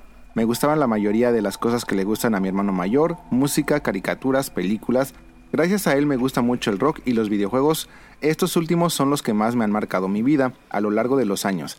Que yo recuerde mi primer consola fue el Nintendo NES y nos la regaló una pareja de señores de Estados Unidos que eran muy amigos de mis papás. Sus nombres eran Frank y Merian, que en paz descanse. Yo creo que tenía unos 70 años cuando los conocí. Estos señores siempre fueron para mí como mis abuelitos. Aunque no los veía seguido, siempre me dieron regalos muy padres. Para que tengan una idea, ellos nos regalaron el primer Nintendo, el Super Nintendo, el Nintendo 64, Game Boy Pocket y a mis hermanos hasta se los llevaron a conocer las instalaciones de la NASA. El, chis- Oh, ¿qué pedo? el chiste es que eh, la que le iba peor en los regalos era mi hermana y un día le regalaron una muñeca llamada Melody Daisy. Esta Ah, muñeca... es que ya el, el nombre, el nombre ya tiene la penitencia. Esta muñeca era pelirroja, con muchos chinos, ojos azules, tenía un vestido largo rosa y su distintivo era que tocaba el violonchelo. Yo recuerdo que tal vez medía unos 50 centímetros de alto y lo que más me llamaba la atención es que siempre estuvo en su caja y nunca la sacó. Aquí empieza la historia de terror. Recuerdo que yo llegaba a ver a la muñeca en la caja y sentía una mirada ¡No muy mames! penetrante. Es algo extraño de explicar. Nunca me gustó, pero no era como que me diera miedo la muñeca. De hecho, mi hermana tenía unas más feas que ella y nunca las vi así. Supongo que más feas que el Melody Daisy. Sí, sí, sí. Sí, nunca las vi Qué así. pasada de lanza. Ah, no, es que no, no, tal vez sí, así se, no sé. Bueno, bueno, ya en- entendieron, ¿no? Pasó el tiempo y recuerdo que una vez yo estaba corriendo por mi casa. Mi casa de Monclova era algo grande y tenía unos pasillos muy grandes para un niño de 6 años. El chiste es que llegué a la puerta del cuarto y sentí la sensación de cómo me veían. Era la muñeca Daisy. Nunca le dije así, supongo que no sabía leer. La muñeca siempre estuvo en un librero donde había más, eh, más muñecas, libros y cosas de mi hermana de 13 años. Sentí como su mirada me veía y no me sentía nada bien. A partir de ahí todo empezó a empeorar. Pasaron los días y de igual forma yo andaba corriendo por toda la casa y siempre terminaba en la puerta del cuarto de mi hermana. Ella estaba en el cuarto frente al pasillo que daba a la sala, comedor y cocina. Un día llegué a la puerta del cuarto de mi hermana y vi a la muñeca y me empezó a hablar. Su voz no era de una niña ni de una mujer. Tenía la voz gutural, como los cantantes de death metal, una voz gruesa, como la que le ponen a los demonios en las películas y los videojuegos. Ejemplo, Doom. La muñeca me empezó a hablar y me decía groserías. Yo no podía moverme, literal, me quedaba parado y empezaba a llorar, pero tampoco podía gritar, me quedaba fónico. Era una sensación horrible que nunca más volví a experimentar de otra forma. Uno piensa que los actores de las películas de terror están idiotas porque se quedan parados, pero así tal cual es lo que nos pasa cuando nos sucede algo paranormal. Yo le conté a mi mamá y a mi familia lo que pasó y nunca me creyeron, solamente mi hermano mayor de 16 años.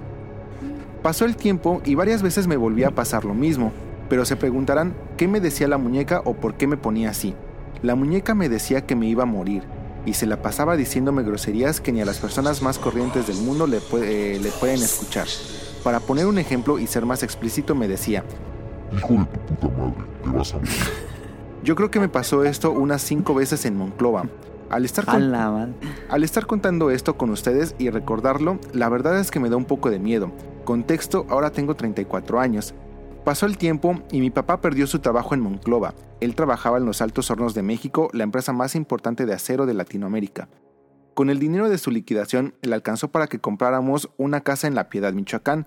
y le mandó construir. Nos vinimos primero mi mamá, mi hermana y yo. Pero a mi hermana se le ocurrió que se viniera la muñeca otra vez con nosotros. No. Contexto. Mis papás son de la piedad y ahí vivían nuestros abuelos y tíos. 1994. Llegamos a vivir a La Piedad y yo iba a cursar segundo año de primaria. Todo parecía bien con la nueva casa, pero estaba bastante grande para solo tres personas. También cabe destacar que esta zona de La Piedad estaba eh, en un cerro y casi no teníamos vecinos. No había tienditas hasta eh, como dentro de un kilómetro y por supuesto tampoco teníamos cable. Se puede decir que éramos eh, que era un Tres Marías de Morelia si lo queremos poner algo parecido de la ciudad. Es bastante. Ok. Bueno, para el que vive en Morelia es bastante hoy. O sea, sí está alto, pues. Está retirado. Mi hermana se trajo todas sus cosas y dicho y hecho me volvió a pasar lo mismo con la muñeca. Misma sensación de parálisis, mirada penetrante y las groserías de siempre. Yo me moría de miedo y me asustaba mucho. Le llegué a decir de nuevo a mi mamá y mi hermana y lo único que hicieron fue taparle la cara con un periódico. Yo ya no quería vivir ahí. Supongo que también me afectó que no estuviera mi papá y mi hermano. Me la pasaba en la casa de mi abuelita y así poder mejor, eh, y si podía mejor me quedaba a dormir allá. Pasaron algunos meses y me pasó de todo en esa casa.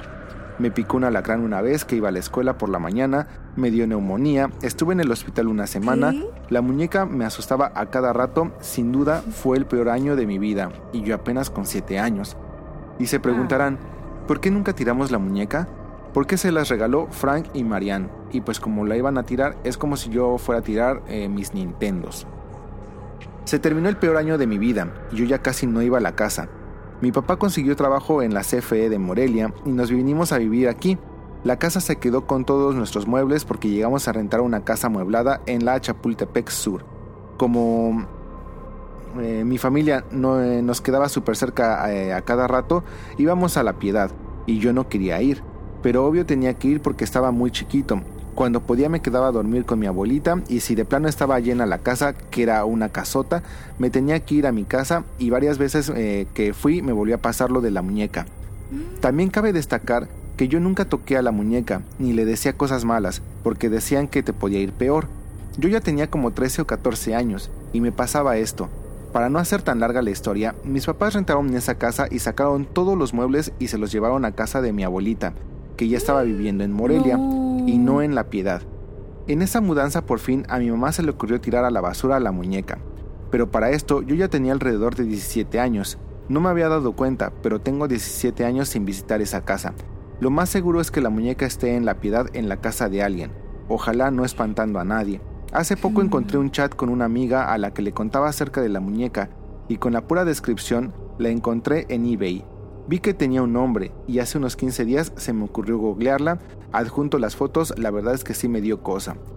Yo ahora soy una persona muy escéptica, no soy religioso, no creo en los signos, brujas, fantasmas, nada si acaso puedo creer que existan eh, los extraterrestres por el universo tan grande, pero de algo estoy seguro es que lo de la muñeca fue real, porque me pasó muchísimas veces. Me da miedo creer que existe el bien y el mal, que si un día nos morimos podemos quedar como fantasmas purgando nuestros pecados o irnos a un cielo o a un infierno. No sé la verdad, no quiero pensarlo. Afortunadamente nunca me volvió a pasar nada paranormal. Lo único malo de esa experiencia es que las películas de terror e historias nunca me asustan. Por las experiencias que tuve de niño, nunca he tenido la sensación de miedo que me ocasionó Melody Daisy. Hace poco que conté la historia, me preguntaron que si nunca investigué de dónde sacaron a la muñeca Frank y Marianne, pero lamentablemente ese secreto se lo llevaron a la tumba. Los señores se murieron tal vez hace unos 20 años.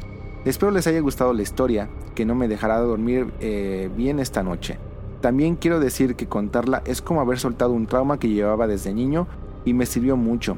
Nunca debemos quedarnos con cosas para nosotros. El mundo está enorme y siempre habrá alguien que nos pueda creer o dar un consejo. Solo espero que la muñeca Daisy no esté en alguna casa espantando a un niño, que para serle sincero, yo siento que sí, porque estaba en su caja como nueva, al menos recolector de la basura la tomó y se la vendió a alguien. Tan, tan, tan. Caro, estás. Eh, ¿Cómo decirlo? Sabes que esa muñeca está a probablemente metros de distancia porque vivimos en Morelia. Es cierto. No mames, cállate. y nos puso aquí las fotos, eh, se las estuve enseñando a Caro y le las mandé a, twi- a Rion por Twitter Ah, caray. de la, de la Melody Daisy. Y sí me da miedo verlas, es que las... Y las voy a borrar. Una vez que las muñecas me dan mucho miedo. ¿Sí? A mí Sí. me daban un buen de miedo las muñecas que tenía mi tía Alma en la casa. Ajá. No, o sea, s- no mames, en la noche se veían bien horribles. Digo, nunca me pasó nada como eso.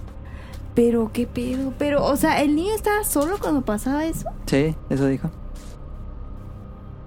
Siento que algo así creepy hubiera pasado en la cámara.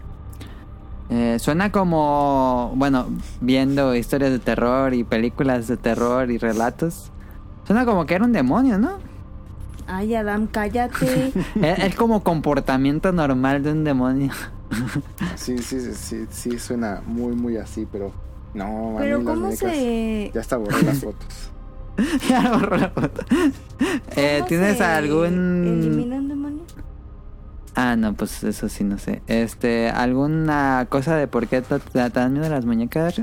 Pues mi mamá tenía este de esas muñecas como de porcelana cuando yo era niño y de esas muñecas se, me- acordaba el nombre Geli este Ajá. creo que sí se llaman así bueno tal vez las, sí. conocen tiene un nombre así Geli Ge- no no algo así similar este y tenía varias de esas en la sala y las sentaba y todo eso y sí me daban mucho miedo o sea nunca, nunca te pasó no, nada. No, no, Ok. así de que hablaran o se movieran o algo así, jamás, pero yo nada más estaba esperando el día que pasara eso para matarme. ¿Para qué? Matarme. ¿Qué ves?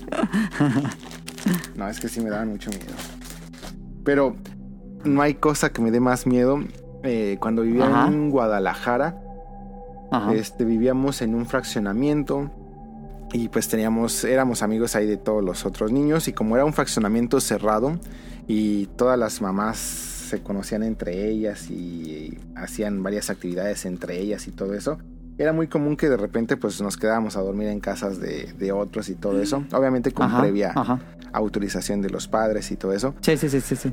Y Ah, uno de pijamadas. ellos, ajá, unos de ellos tenían de esos payasos que están, eh, que traen un paracaídas Ah, sí, un tío tenía. y los tenían colgados así arriba de sus camas. Qué pinche miedo me daban, pero así muchísimo miedo porque sí estaban bien feos.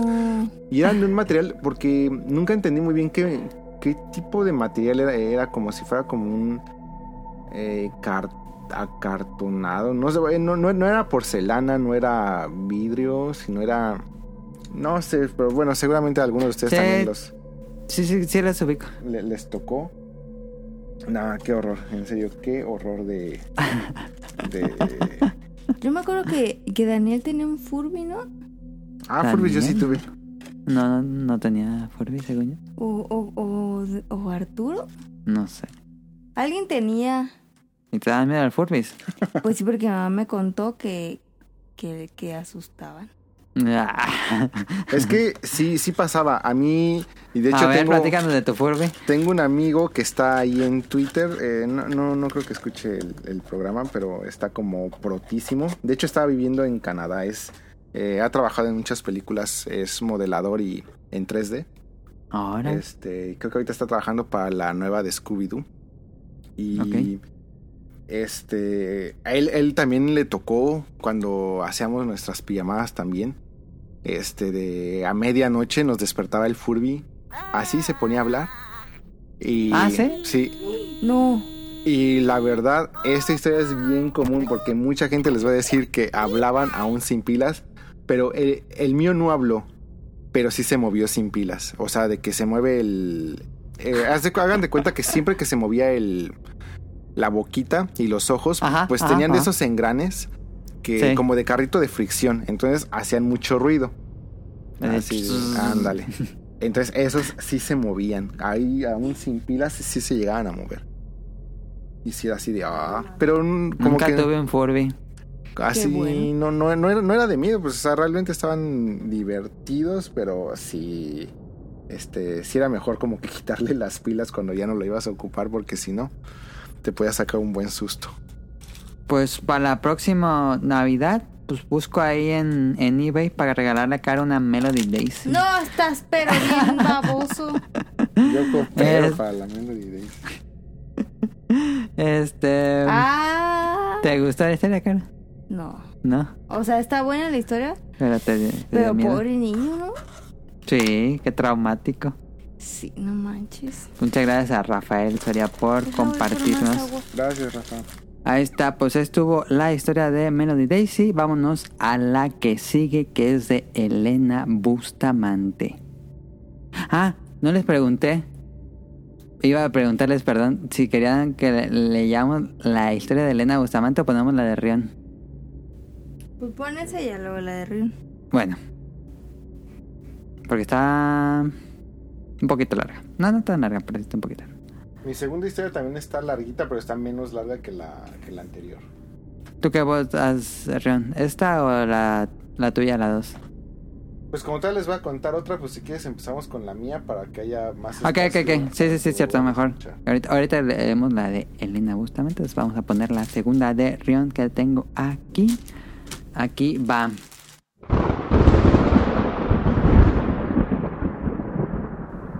Para la siguiente historia es necesario sentarnos a hablar con mi amigo Nishi.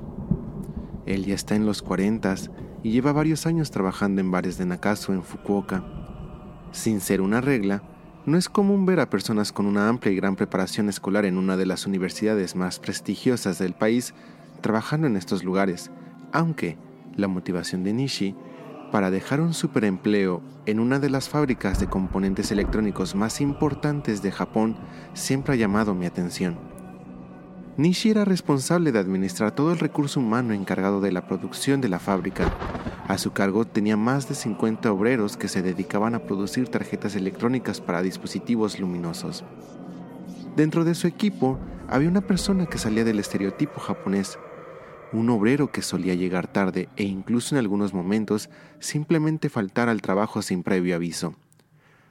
Por supuesto que esto no era bien visto bajo ninguna circunstancia, aunque personalmente la relación de Nishi con esta persona era muy buena, el tema laboral ya era un problema. Y así llegó lo inevitable. Se le tuvo que dar un ultimátum a esta persona advirtiéndole que de volver a faltar al trabajo se le tendría que dar de baja. No pasaron dos semanas cuando llegó un lunes y después de un fin de semana, esta persona no se presentó a trabajar. Inmediatamente Nishi giró la orden con los administrativos para que se hicieran los ajustes pertinentes y se le diera de baja de la empresa. Al día siguiente, una llamada telefónica daría inicio al día de Nishi. Se trataba de este empleado. Se disculpó por haber faltado el día anterior, pero en esta ocasión había una razón de peso pues él se encontraba internado en un hospital al norte de Fukuoka, No. ya muy cerca de la zona rural, y a una hora en automóvil de la ciudad. Nishi tendría que presentarse a la jornada laboral, y mientras tanto le daba un poco de vueltas al tema, ya que durante los años que estuvo trabajando esta persona en la empresa, llegó a emplear una gran lista de excusas recurrentes para intentar justificar sus ausencias, usando a veces historias repetidas o fuera de coherencia, lo que hacía dudar a Nishi con respecto a si esta persona de verdad se encontraba internada o no. Además de que no entendía por qué se encontraba tan lejos de la ciudad. Terminando la jornada laboral, decidió ir a hacerle una visita al hospital para quitarse de toda duda. Al llegar al hospital y encontrar a esta persona postrada sobre una cama, su sorpresa fue mayúscula, pues el empleado, siempre alegre, de cuerpo fornido y siempre energético, se notaba completamente enfermo, decadente, con una muy notable pérdida de peso. Al ingresar, el doctor le había comentado que esta persona había sufrido una micardiopatía y un derramamiento biliar, que había afectado gravemente su aparato digestivo. Todo esto ocasionado aparentemente por una fuerte impresión, además de una herida con un objeto punzocortante en el hombro derecho. Nishi se dirigió a hablar con esta persona para saber qué había sucedido, sin poder anticipar que lo que escucharía lo dejaría completamente perplejo. Esta persona, al haber terminado su día laboral el día viernes, se fue a un bar con sus amigos y entre estas pláticas salió al irse a Kitakyushu para seguir la fiesta, ir a tomar y conocer chicas por esos lugares. Emprendieron el viaje en el auto de uno de ellos y pasaron la noche entre bares y clubs. Conforme iba avanzando la noche, algunos amigos iban quedándose en algún lugar para charlar con las personas que habían conocido, hasta que llegó la hora en que entre el alcohol y el cansancio, esta persona decidió ir a buscar un hotel o un lugar donde descansar y volver al día siguiente a la ciudad.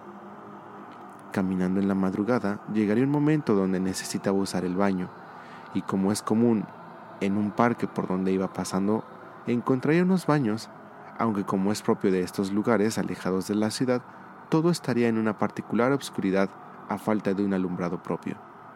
No era penumbra, claramente podía ver, aunque no con total claridad por la oscuridad.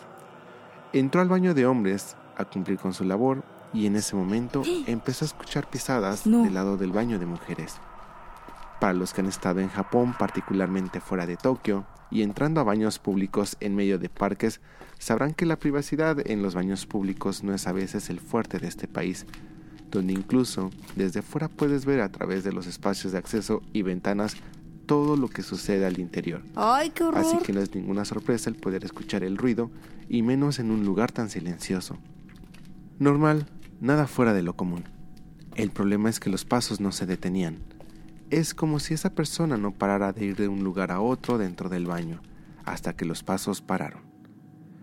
Pero comenzaron a escucharse algunos quejidos, en el estado en el que se encontraba el trabajador y con su bromista forma de ser, inmediatamente pensó que alguien había cenado pesado y le empezaba a pasar mal en el baño. Pero los quejidos continuaban, no se detenían. Terminó su asunto y se disponía a salir del baño, cuando un grito de auxilio salió del baño de mujeres. El trabajador sin pensarlo entró al baño de mujeres pensando que algún pervertido estaría atacando a esta chica. Cuando de tope se encontró completamente solo en este baño. No era un espacio tan amplio y las puertas estaban completamente abiertas, así que, a pesar de no tener una vista clara, había una luz suficiente para darse cuenta que ese lugar estaba vacío. Caminó hasta el único cubículo que había en el baño únicamente para cerciorarse de que estaba solo. Es ahí cuando una sensación extraña empezó a recorrer todo su cuerpo. El escuchar el grito claramente le había bajado un poco la borrachera y esa sensación de sentirse observado y en peligro lo habían puesto en un estado de alerta. Pero sin querer pasar más tiempo en este lugar, esta persona se dispuso a salir del baño. Y en ese momento, alguien le susurró al oído. No.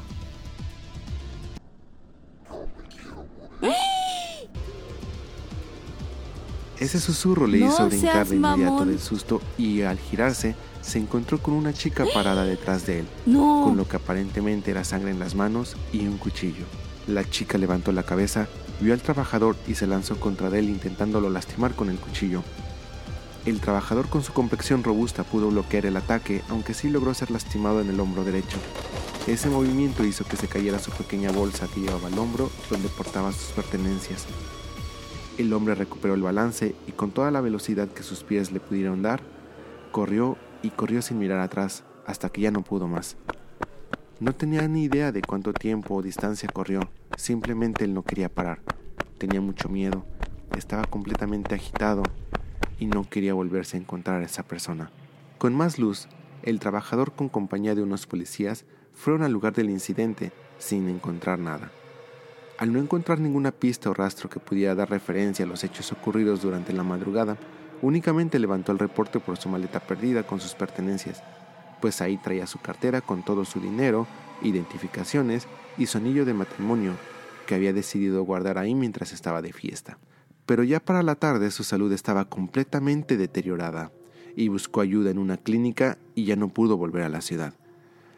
Nishi, mientras escuchaba esta historia, intentó reconfortar a este muchacho y le dijo que haría los ajustes necesarios para reportar a la compañía lo sucedido, mantener su empleo y apoyarlo con los gastos médicos.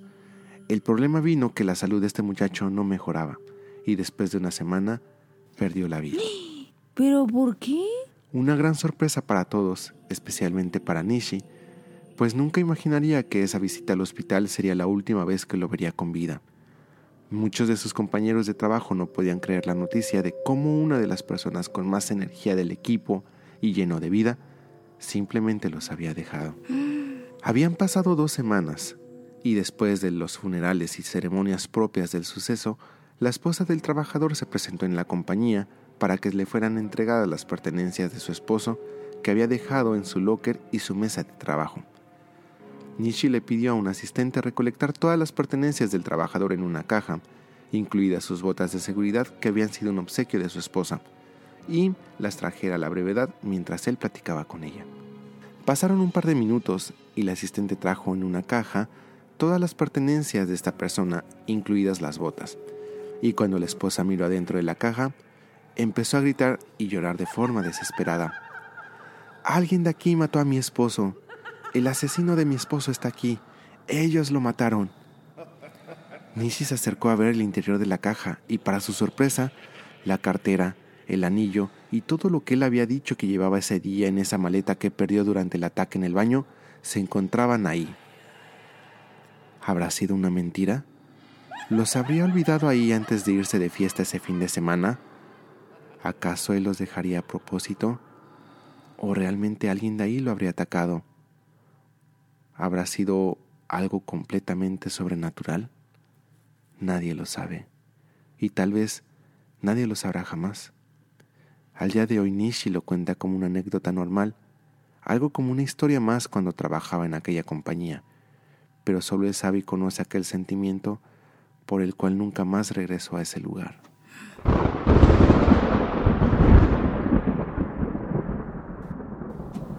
Ahí está la anécdota, la segunda historia de, de Rion, de este trabajador. Esta es igual que la pasada, Rion, te la contaron así en una fiesta, ahora sí. Sí, sí, sí, Nishi es eh, también amigo mío. Él es dueño de un Kabakura. Ok. Y este, pues técnicamente toda su vida ha estado este, trabajando pues en, en este tipo de bares y todo este tipo de cosas. Pero a mí siempre me ha llamado la atención de que pues es una persona muy muy lista. O sea, mm, sí, sí, es, o sea, sí es cierto que estudió en una de las mejores universidades de, de, de Japón y todo eso. Y pues verlo ahí como que en esos lugares como que se contrasta un poco, pero vamos, o sea, al final de cuentas pues le va bastante bien, pues es dueño de su propio negocio y todo eso. Pero este sí, cuando me contó esa historia, sí me quedé así de, oh, oh, lo verga. ¿Qué tal, Caro, que te pareció? Pero, pero al final, ¿por qué murió el chavo? Porque la daga tenía veneno y le bajaba dos de HP cada turno. Eso no dijo. Y no usar un antídoto. Por la impresión que tuvo un... O Un sea, es que derrame le hubiera- biliar, Le hubieran ¿sí? dado un bolillo. O hubiera jugado Tetris, pero no escuchó el podcast beta donde dieron el tip. Pues ahí estuvo. Este, muy buena, me gustó. Buen eh, narración y la Buen forma ritmo. en que te llevó la historia por este baño Qué fuerte. público de que- Japón. Cuando. Es que yo soy bien miedosa, pues. Pero cuando fuimos al, al Museo de Ghibli, Ajá. ya ves que había como un parque y Ajá. había unos baños. Sí, sí, sí, sí, sí. Me Ay, ¿cómo dieron- se llama ese lugar? Yo me acordaba. miedo baños. Y no Sí, estaban, estaban creepy, ¿Verdad ¿eh? que estaban bien creepy? Sí, yo sí, no sí. quise decir nada porque pensé que yo era la loca. Yo ni me metí. Y yo tenía un buen de ganas y, y me acerqué y dije, estarás pero bien idiota y me fui. El... ¿Cómo se dice? El- Pero verdad que estaban bien creepy. Sí, estaban raros esos baños. No mames, yo no. Ah. No, no, no. Porque aparte no tenían luz. No, no tenían luz. El sexto sentido te avisó. Y ahorita, y ahorita que dijo eso de los baños dije, sí, cierto. Sí, sí, sí, cierto. No, yo, yo así, los peores que he visto estaban en Hiroshima. De hecho, si van a Hiroshima, ya ahorita quién sabe, porque todo Hiroshima está, Ya está en renovado, ¿no? pero Sí. los que están en Creo el que aquí que sí castillo de Hiroshima, ay Dios, ay sí, podrían crear, se puede crear ahí una, Una un caldo de, de terror entre un aro y Yuon y quién sabe cuántas cosas y sin pedos. Esos baños estaban bien creepy.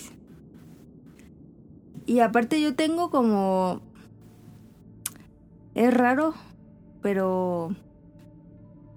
Tengo la sensación cuando voy a un baño público que, que aparece una serpiente. Vio mucho Harry Potter y la cámara de los secretos. A lo mejor, pero... O sea, como que de ahí se me quedó eso. Salen serpientes en los baños públicos, de acuerdo a Caro. Ese es de los McDonald's, la leyenda urbana. Es No, como sí los baños de. Florida donde salen cocodrilos. Ajá. Ay, no mames. Yo no sabía que también te había dado miedo esos, esos baños. Eh, estaban raros esos baños. Estaban horribles. Yo no me acerqué mucho. Porque No- aparte tenían como la parte de abajo, como que no tenían muro Ajá, y como que veías los pies. sí. No, qué horrible. Un día ve Jun al, al museo de Ghibli. Jado. Bueno, Es que hay, hay un parque al Hay lado, pero no sé cómo lado. se llama. Este es el. Ay, No me acuerdo. y al fondo están unos Bueno, hay muchos baños, hay muchos baños también. No, estaban Pero sí, sí, sé, sí sé cuáles son. Ah, Digo, están ser baños normales, pero pues Sí. no. a lo mejor. Pero mira, ya coincidimos en algo. Ok, voy a leer la historia de Elena Bustamante para seguirle. Eh, que si no me equivoco, Elena Bustamante es esposa de Josué Sigala. Creo, Oye, ¿quién es el que mandó la, creo. la historia de la de la muñeca? Rafael Soria, es uno que sigo en Instagram de Morelia. Mm. Diseñador. Em, Elena Bustamante nos dice...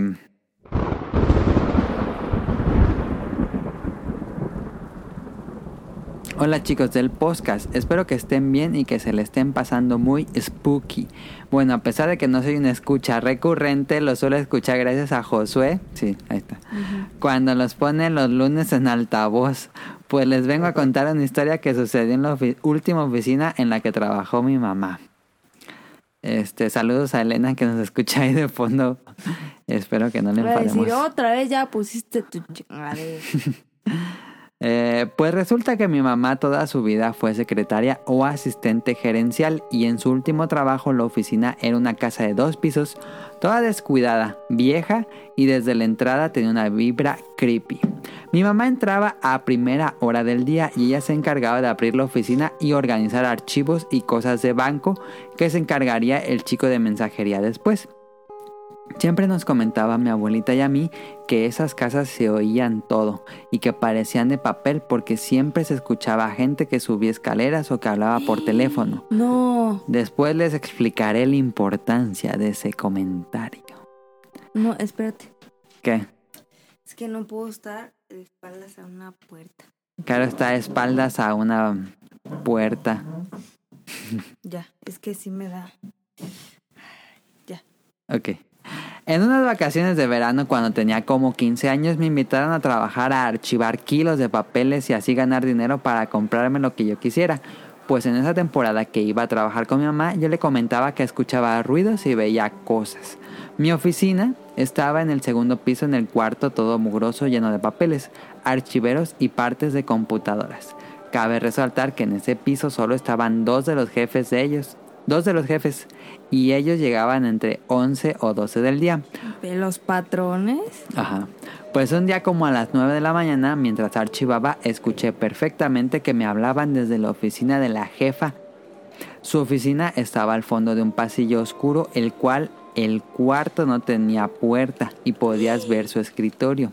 Y una pared decorada por máscaras venecianas. No mames. Y una máscara mortuoria egipcia. No seas mamón. Entonces no era nada grato para mí ir allá. Las máscaras venecianas eran muy del estilo de la escena del ritual de la película Ojos bien abiertos, mientras que la egipcia era una réplica exacta de la máscara de Tutankamón. Pues iba ya a medio pasillo y vi claramente cuando una de las máscaras me sonreía. Mientras más me acercaba, más notoria era su risa. Y fue cuando mis sentidos arácnidos dijeron, vete de ahí y ve con tu mamá. Pues me di media vuelta y bajé toda pálida del susto preguntando si la jefa había llegado porque escuché que me hablaban y no la había visto en su escritorio. Me dijo mi mamá que no. Entonces ya ahí fue cuando mi susto pasó a terror porque una quien me había hablado y dos quién, eh, perdón, y dos entonces ya no fue una sugestión mía, sino ver esa marca- máscara sonriendo tenebrosamente. Y fue cuando le dije a mi mamá lo que había visto. Como buena madre mexicana lo que hizo fue regañarme por no rezar, no acercarme a Dios y ver tarugadas de miedo que solo hacían que creyera que una máscara pudiera sonreír diabólicamente. Después de ese suceso yo ya no quise trabajar arriba e inventé cualquier cosa para estar abajo en un cuarto que lo hacían pasar por sala de juntas y sentirme más segura estando con más gente. Así pasaron meses y más sucesos pasaron. Había un baño en el tenebroso segundo piso en el cual no podía cerrar con seguro porque la cerradura era vieja y para evitar que alguien se encerrase tenía la llave puesta. Pues a una compañera de mi mamá fue ese baño al llegar de una diligencia que la habían mandado. Entonces escuchó un portazo. Enseguida después empezó a gritar desesperada que le abrieran y que no la asustaran. Así todos los que estaban abajo subieron rápidamente y vieron que el portazo que se oyó fue el de la puerta del baño y que la llave estaba tirada en el piso, pero lejos de la puerta.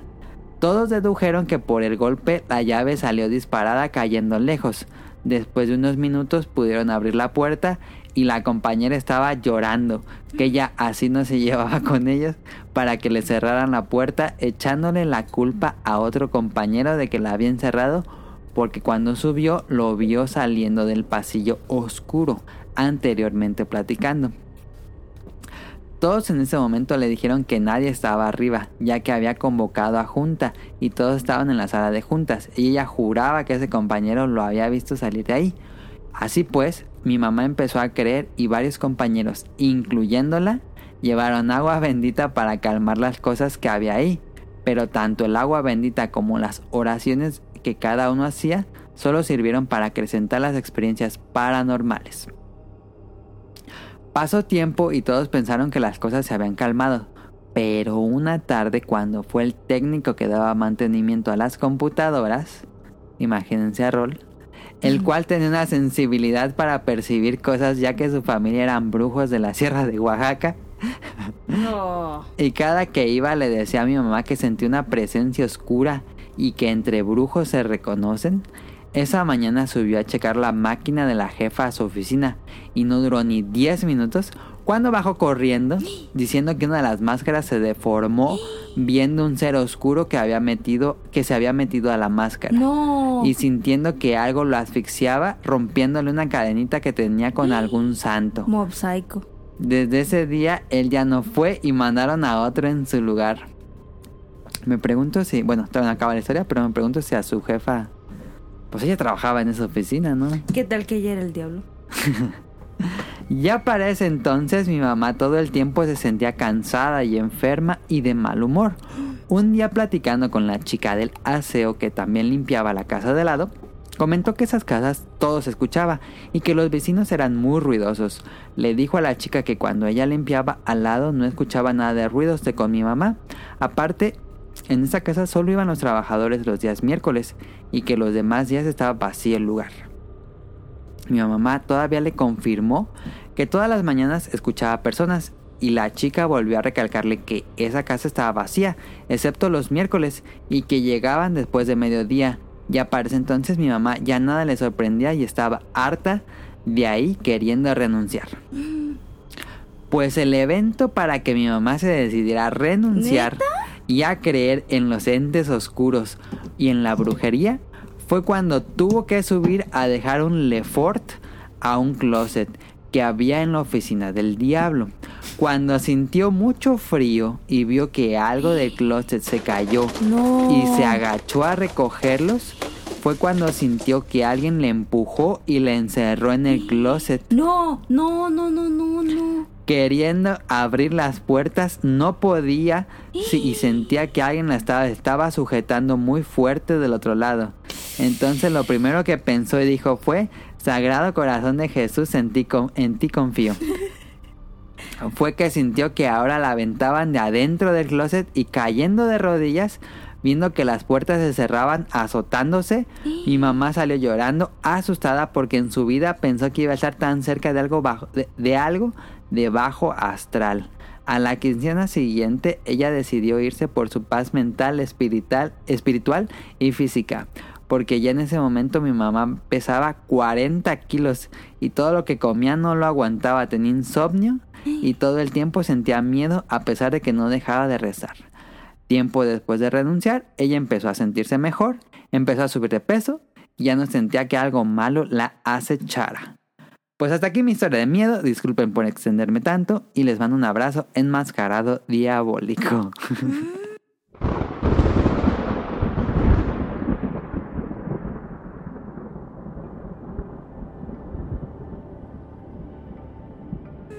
Estuvo buena la, No mames, la oficina del diablo. del diablo.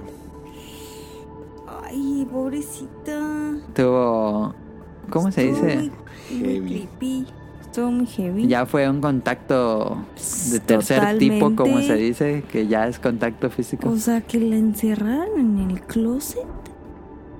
No mames. Ah, espérate, ¿qué pasó? Ahí está. Ah, no, ya. Este... Yo la tengo una que- anécdota, pero, o sea, vamos, no, no es de las que tenía planeada, pero así De- vas, vas, vas, vas. resumida. Sí, sí, sí. sí. Es de uno de los. eh, sería mi sobrino, o sea, es, es el hijo de mi prima. Entonces, sí, sería mi sobrino, ¿no? Este, soy muy malo para esto de los árboles genealógicos. Entonces, el. Decían mm, que hablaba muchísimo. O sea, él era bien, bien platicador, pero así de que lo encontraban hablando solo Ok. pero- antes de espantarse porque ah, está hablando solo, o sea, a lo mejor con un ente o fantasma, O sea, como que casi siempre tenía o muñequitos, eh, peluches, algo así en las manos, entonces pues pensaba que hablaba, como que pensaban que hablaba con ellos o algo así. Ajá, ajá. Hasta que, este, o sea, también hablaba, pero todavía no, no era de esas pláticas concretas o cosas así, todavía era también entre mucho balbuceo y palabras y cosas así. Ah, ok, ¿qué edad tenía entonces? Eh, honestamente no sé muy bien de la de las edades, o sea, porque ya Ok, esa ok. me- nos lo contaron yo de las últimas, fue de las últimas cenas familiares que me tocó todavía en México, antes de venirme para acá. Y entonces también no me acuerdo de, o sea, ya para ese entonces, pues eh, mi sobrino tenía, yo creo que ya unos seis años o algo así, pero nos estaban contando la historia que había pasado cuando él estaba todavía más chiquito. Entonces no sé muy bien eh, exactamente el espacio-tiempo. Pero eh, justamente una vez que estaban cenando, este... Creo que él se levanta así del- de la mesa y dice, ya me voy, pero no, no había terminado de comer. Entonces pues fue así el típico... de, no, se no te extrañaron". puedes ir. Este, no, no te puedes ir hasta que termines de comer y todo eso. Y hasta que les contesta, es que me está hablando no sé quién, o sea, el nombre de, se supone de una niña, no me acuerdo también el nombre de ahorita de la niña, pero es que me está hablando y se quedan así de quién es, así, pues es que a ninguna, a ningún peluche, figura, algo así le ha puesto así. Ajá. Entonces pues ya fue así como que medio extraño y dicen que una vez el- estaban escuchando así pues también que estaba platicando y todo eso y de repente todo en silencio. Entonces pues ya había pasado así un rato así como que en silencio y se paran así como que a ver pues vamos a ver qué, qué está haciendo y van al cuarto y no estaba. Entonces este pues le están busque y busque y llamándole y abren el closet y estaba él así adentro. Pero dicen que lo chistoso es de que estaba cerrado, pero es de esos closets que se cierran con llave por fuera. Ah, Entonces lo habían encerrado así tal cual él estaba encerrado porque estaba pasada la llave. Pero, o sea, eh, pero le estoy hablando de llave de en serio de, de poner llave. O sea, eran de esas, de, de metes la llavecita y, le- y la giras para, sí, sí, para sí. que se, se cierre. Y lo habían encerrado. Y cuando le preguntaron y todo eso, él nada más decía que había sido esta niña. O sea, Mm. pues la, la niña y todo eso. Entonces sí fue así de... Ah, y lo, lo llevaron luego, luego así como que con... Como son muy religiosos y todo eso, los padre a así al padre y, y que le hicieran así como que eh, agua bendita y todo eso. El exorcismo. Pero sí, que sí lo, lo, lo encerraron Mm. al, al sobrinito. Ya hay otra historia de encerrados en el closet. Pobrecito y lloró. Este, no, no sé. Supongo que, no sé, no creo porque no lo encontraban. Supongo que si hubiera ayudado, pues luego, luego se hubieran dado cuenta. Estaba jugando a las escondidas con la niña esta. Pues muchas gracias a Elena Bustamante por su historia. Estuvo buena. ¿Cuántas faltan? Falta. Daniel nos envió un- relato muy chiquitito y falta una de Omar Mosqueda que es muy cortita. Si quieres la lees tú. Pongo la de Kiki. Ah, sí, ponla de aquí que de una vez. A ver. No, no había contado eso en el guion. ¿Es un audio? Sí, Ok, entonces tú lo pones. te lo mando. No, a ver, ¿cómo se escucha? A ver, pero Ay, no, ponla de... Hola, ¿qué tal? ¿Cómo están amigos de Podcast Beta? Eh, yo soy el Quique y pues bueno, eh, tengo esta historia. Eh, es una historia que me pasó. Eh, tenía pues ya hace algunos años fue. Eh, yo trabajaba de ayudante, de mesero, en un restaurante eh, que era una casa vieja, una casa antigua. No tan vieja, pero sí ya tenía sus años.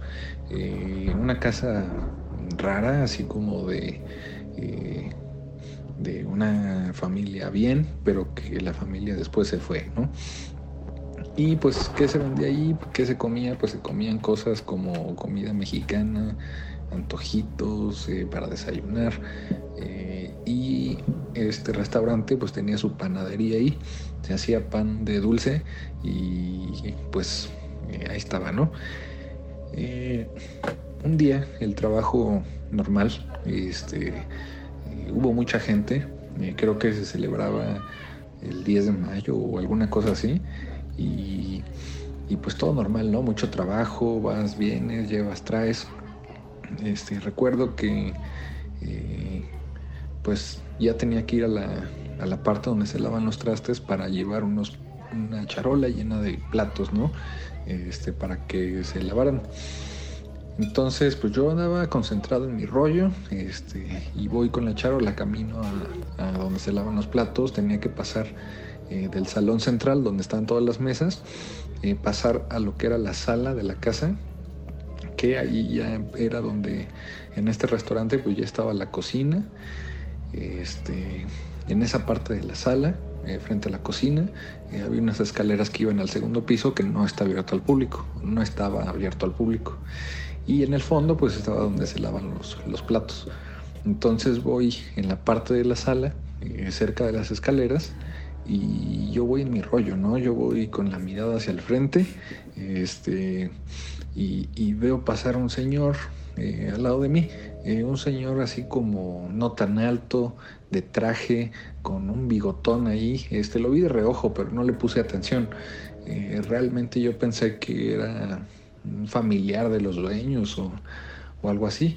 Y el señor pasó así al lado de mí caminando. Este tenía traje, recuerdo que tenía como una especie de botón en su este en su en su saco, no sé qué era. Eh, y ya no dije, no, pues qué raro, a lo mejor vino salubridad a, ver qué onda con, con este restaurante, ¿no? Este, porque sí había de repente ahí, no sé, como cucarachas o cosas así, ¿no? Este, la verdad no, eh, no, no estaba tan, tan bien. Dije, no, pues ya les cayó el chahuiscle aquí, ¿no? Con los del gobierno. Y entonces regreso y le pregunto a la gerente, oye, ¿quién es ese señor? ¿No será de salubridad? Y la gerente dijo, chin, en la torre. Y fue a buscar y nadie, no había nadie. Entonces yo dije, ah, caray, ¿ustedes vieron a este señor? Y, a los compañeros, ¿no? Este, no, ¿quién? Este, de hecho, otro mesero me dijo, no, ese cuate me cae re mal. Y yo dije, ah, entonces sí lo conocen. Este, pero ya al final del día, y yo seguía haciendo lo mío, este, ya al final del día les dije, sí, vi un señor tal, este, de hecho le pregunté a, tal eh, cuate al mesero, otro me dijo que le caía mal, este, y ahí estaba el mesero me dice, no, yo me refería a, un- a unos clientes, este, entonces al final nadie vio a este señor, este, la jefa de la cocina, la, la viejita, me dice, ¿cómo era? No, pues este, de bigote, pelo negro, no muy alto, de traje, este, y pasó así al lado de mí y dice, ah, ya, es el que espanta al panadero en las mañanas. porque el panadero llega como a las 4 de la mañana para hacer el pan. Este, y así tal cual se le aparece y lo, lo he espantado dos, tres veces, pero es el mismo. Este, yo dije, o sea, ¿cómo es posible que haya visto una persona así de claro, no?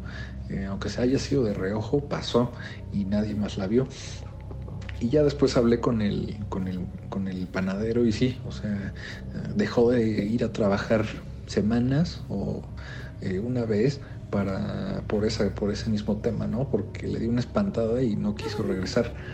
Este, pero sí, este, vi algo que nadie más vio y que eh, coincidió con el susto que le dieron al, al panadero. Esa es la historia. Hasta aquí mi reporte, Joaquín.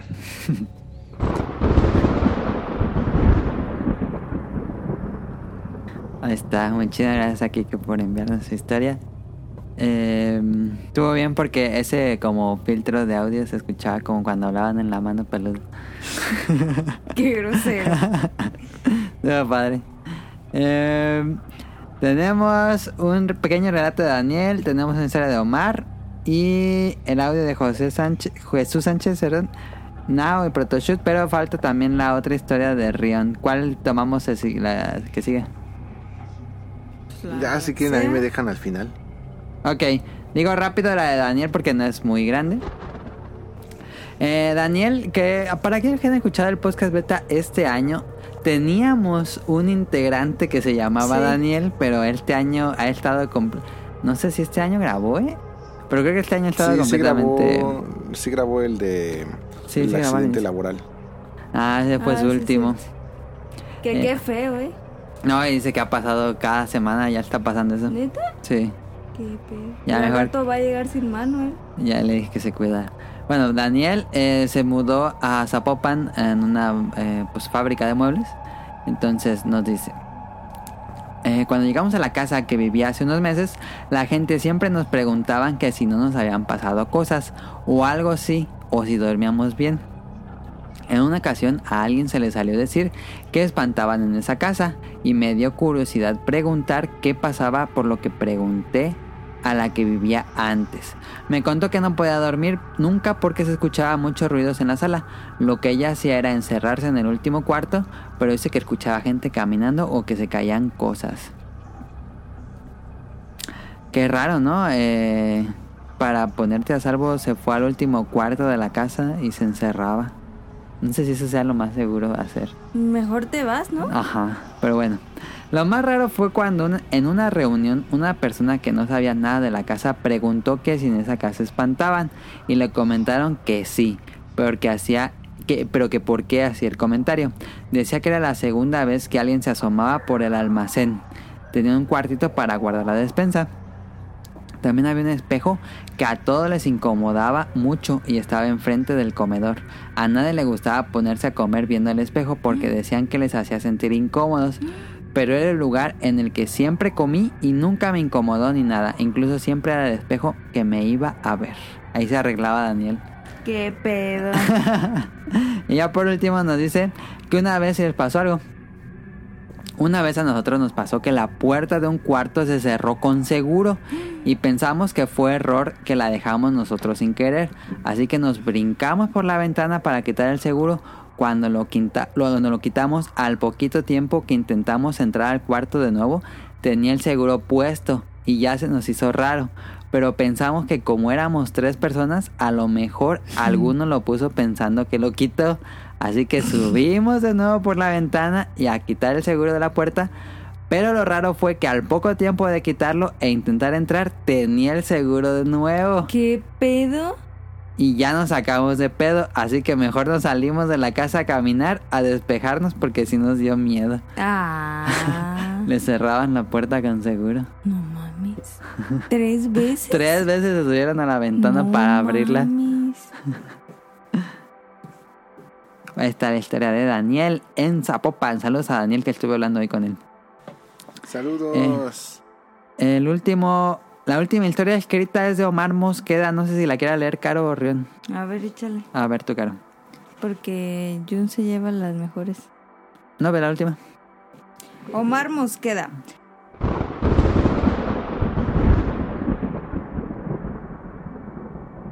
Hace un par de años vivía en una casa pequeña con mi hermano y mi mascota.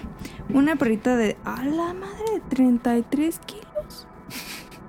Llamada Emma. Una Pues un noche... Beethoven. No, ¿no? ese ya era un niño. Una noche mi hermano fue a quedarse a casa de su novia y yo me quedé solo. El caso es que ya entrada la noche mi perrita y yo estábamos durmiendo. Ella duerme en mi cama y escuchó un ruido afuera y empezó a ladrar mucho. Obviamente me levantó entre su ladrido y que estaba medio dormido y me dije a mí mismo, ojalá no sean las 3 de la mañana. Prendí el cel y vi 306. Sí. En mi, en mi pueblo se piensa que a las 3 a.m. es la hora del diablo y esas mamadas. Que sí, ¿eh? Aquí también. Sí, no, también se conoce como... la- Mi mamá dice eso. Cuando empezó a ladrar, un miedo me- eh, que dicen que es entre las 3 y 3 y media de la noche. Ok, Eh, en, eh, cuando, ¿qué? ya se perdió. Cuando empezó a ladrar, un miedo me invadió y no quería levantarme a ver qué era lo que había afuera. Después de casi 30 minutos ladrando, por ¡A fin la regresó a madre! la cama. Yo la sostuve del collar para que no volviera a levantarse e ir a la ventana que daba a la calle a ladrar. Durante ese tiempo ella se veía con sueño, bostezaba mucho pero no se quería dormir. Se quedó sentada, posición de esfinge, Ajá. viendo hacia la ventana, hasta que eventualmente nos dormimos. Antes de la parte final tienen que tener un poco de contexto. Todas las mañanas ella me huele y olame la cara para levantarme y que le dé de comer. Antes lo hacía como a las 6 a.m. Regresando a la historia, después de quedarnos dormidos y yo volteando hacia la, hacia la pared, al el lado contrario de la puerta del cuarto que daba a la ventana. Sentí que ella se subió para olerme como todas las mañanas, sentí que respiró en la nuca. Seguía oscuro, pero yo me dije, igual y me está levantando muy temprano. Se mamó, la neta. Entonces, cuando me iba a voltear para levantarme de la cama, mis pies chocaron con mi perrita hecha bolita. Ella se duerme a la altura de mis pies. En el momento en que yo sentí que ella no era la que me estaba oliendo, me congelé. Tan, tan. No sabía qué hacer, no podía moverme, no podía hablar, no podía gritar. El miedo me invadió por completo. Si Emma estaba en la cama, ¿qué o quién era lo que me estaba oliendo? Intenté con todas mis fuerzas gritar. Empecé a babear de tanto esfuerzo hasta que al fin... Ah, se le subió el muerto. Ajá. A, a babear tan, de tanto esfuerzo hasta que al final mi vista se fue a negros y cuando me levanté ya era de día. No mames. Ni memes. Mi perrita seguía durmiendo y nunca supe qué o quién fue lo que se subió a la cama. Tú te hubieras ido a asomar a las 3 No de la mañana. mames, no. que una vez me pasó algo muy raro con Maple, porque igual Maple se quedaba a dormir conmigo. Este. En mis pies. Maple es mi gatita. Entonces, un día estábamos así acostadas. Y es raro que ella, este. Se quede, se quede a dormir como en, en la parte del brazo. O sea, siempre se queda en los pies. Y pues yo estaba bien dormida y como que tenía el brazo como medio abierto, como un tipo como haciendo como un, Ale. un, ajá, un huequito. Entonces ella se puso ahí. Y yo como, ah, pues, pero era, eran las 3 de la mañana. Entonces, ¿Te fijaste la hora? sí. Ok. Entonces, de repente, este, se escuchó así como, o sea, sentí algo en el brazo, como un rasguño, y escuché que hizo como tres veces, Ajá, bufó. ajá, y estaba bien espantadísima, y, y se bajó, o sea, se bajó, Ajá. pero no se fue, o sea, se quedó como, como en el pie de la cama, Ajá. y yo, ¿de qué pido? O sea. Y entonces, o sea, como que me agarré el brazo y pues estaba sangrando. Ah, te atacó. Sí, me atacó, o sea. Me. Nunca supe si me mordió o me arañó, no sé, porque todavía tengo te la cicatriz. Ok, sí te araña. Y entonces me empezó a, pues, a sangrar y yo, ¿qué pedo? O sea, pero, no- o sea, puse el cel, por eso vi la, la hora. Y puse el flash y pues vi que tenía ahí yo, ¿qué pedo? Y, y la maple ahí, pero la maple estaba viendo así, al, a- así, ¿Hacia dónde? a- hacia la puerta. Ah, ok. Pero Ida, yo le decía, Maple, Maple, Maple. Y entonces como que la quise agarrar Ajá, y se enojó. y se enojó y me atacó otra vez. Y yo, ¿Qué ¿qué, pedo? pedo? Entonces pues la neta me asustó un chorro y yo, ¿qué pedo? Y pues me dolía un buen el brazo y dije, bueno, pues ya me voy a quedar así como que tranquila. Y ya de repente se volvió a subir a la cama y ya se quedó en, en mis pies, pero se quedó como, yo creo que media hora así, como así quieta, viendo así a la, a la, a la pared y yo, a la puerta y yo de, no mames, ya valió madre. Y pues todavía tengo una cicatriz y quién sabe qué pasó. No habrá soñado feo Maple y lo primero que hizo fue atacar. Sí pensé eso, pero ¿cómo, cómo dices lo de la puerta? Ah, no, pues no. Estuvo bien raro, la neta. Ah, está la historia. Porque de- aparte fue como en, en, en época de Día de Muertos. Ah, sí, fue en época de Día de Muertos. Sí, por eso me dio más perro miedo. Pues fíjate que complementando la historia no de mames. hace poco fue eh, 2 de noviembre, Sí. Día de Muertos, acá en México. eh, y dijo papá que, que estaba la gata eh, en la noche del primero de noviembre. Estaba con. Él, él estaba sentado en una silla y Maple estaba en otra silla. Y que de repente así se enojó, este, bufó y se bajó de la silla. Y que estaba todo espantada, estaba, pero estaba viendo a la silla. Y que así estuvo toda la noche. Y que, que No. bueno, toda la noche estuvo, andaba como enojada, como asustada más bien. Y ya. Ay, Entonces, pobrecita. Vino la abuelita Coco a, a- a visitar a Maple. Es que según esto, pues que los gatos, o sea, como que los animales sí tienen más Sí. eso. Y la otra es lápiz, no mames, nos sacó un pedote. Porque estábamos. Lápiz me cae bien. No, pues sí, pero. Este. Estábamos así cenando normal. Y, y él, o sea, eh, tiene prohibido pues meterse a la cocina. Pero de repente, o sea, fue a la cocina y, y le empezó a ladrar al, al, al mueble que está pegado a la pared, Ajá. que es como un Sí. de platos, Ajá. Sí.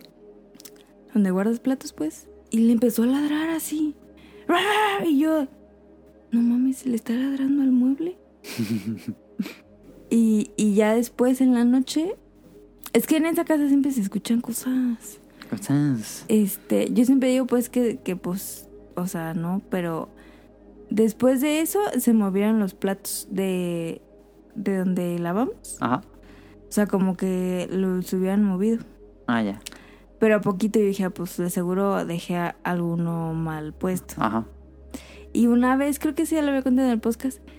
Este. Que se oyó un ruido raro, ¿no? Ajá. Ajá. Primero estábamos lavando, me estaba lavando los dientes. Y se escuchó que, se, que así que se cayeron todos los trastes. Pero todos los trastes así.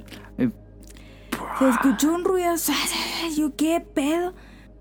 Y ya fui, no mames. Nada. Nada, no se cayó nada. Y yo de. Y dije, no, tranquilo. Dije, ah, qué bueno que no se cayó nada. Dije, no, no pasa nada, porque aparte así los primeros días. Y, y de repente en la noche, o sea, ya, pues ya estábamos dormidos. No mames, que se prende la radio. Sí, sí me acuerdo que dijiste. Así, pero, pero, ay no, ay, es que me acuerdo. Este, o sea, no se, no se escuchó así como una música. Escuchaba ah, la estática. No, o sea, sí se escuchaba como la estática, pero escuchaba como, como cuando tiembla, Cuando tiembla. como la alerta de la. Ah, la alarma, la alarma sísmica. O sea, El como. guau, guau. Ándale así, pero con estática. Ah, O sea, algo que no se escucha en el radio, ¿estás de acuerdo? sí. Pero escuchaba durísimo, o sea, durísimo. A mí me dolían los oídos. Y, y el radio estaba en, en la sala. Ah, ya.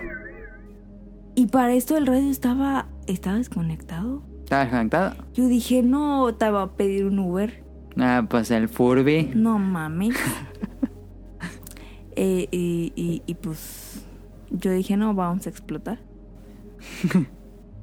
y sí me sacó un pedote. Sí, a cualquiera, yo creo. Esa fue mi, mi historia Mi de Historia. el tercer tipo. Entonces dejamos la tuya para el final, Red. Eh, sí, si quieren. Pero si has tenido todas esas eh, experiencias, Caro, imagínate las que vienen ahora que te mandemos tu Melody Daisy.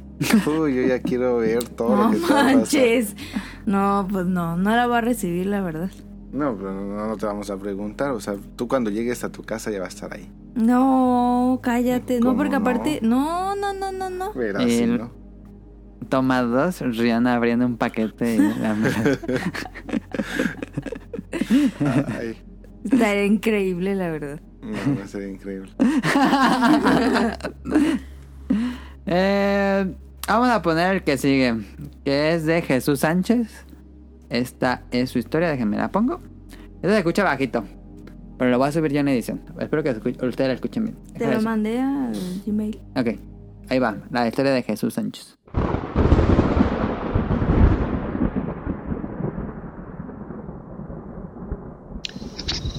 Buenas tardes muchachos o buenas noches. Este soy Jesús Sánchez, vengo a comentarles mis pequeñas historias que he tenido acerca de pues de este tipo de cosas paranormales.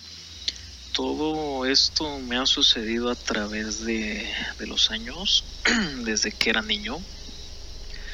Recuerdo muy bien que en la casa de mis abuelos que en paz descansen, ellos vivían este, en la Ciudad de México, en la alcaldía Gustavo Amadero, pero cerca de ahí había un río y de lo que me cuentan es que en algún momento de, la, de los años 40 o 50 se desbordó. Entonces este, llegaron los bomberos y hubo muchas personas muertas ahí. Eh, lo más raro es que de niño, o sea, hagan de cuenta que pues, en esa casa vivíamos este, varias familias de mis abuelos, mis abuelos paternos. Entonces, hagan de cuenta que pues yo de niño veía cosas, no sé si han escuchado este la historia del hombre del sombrero.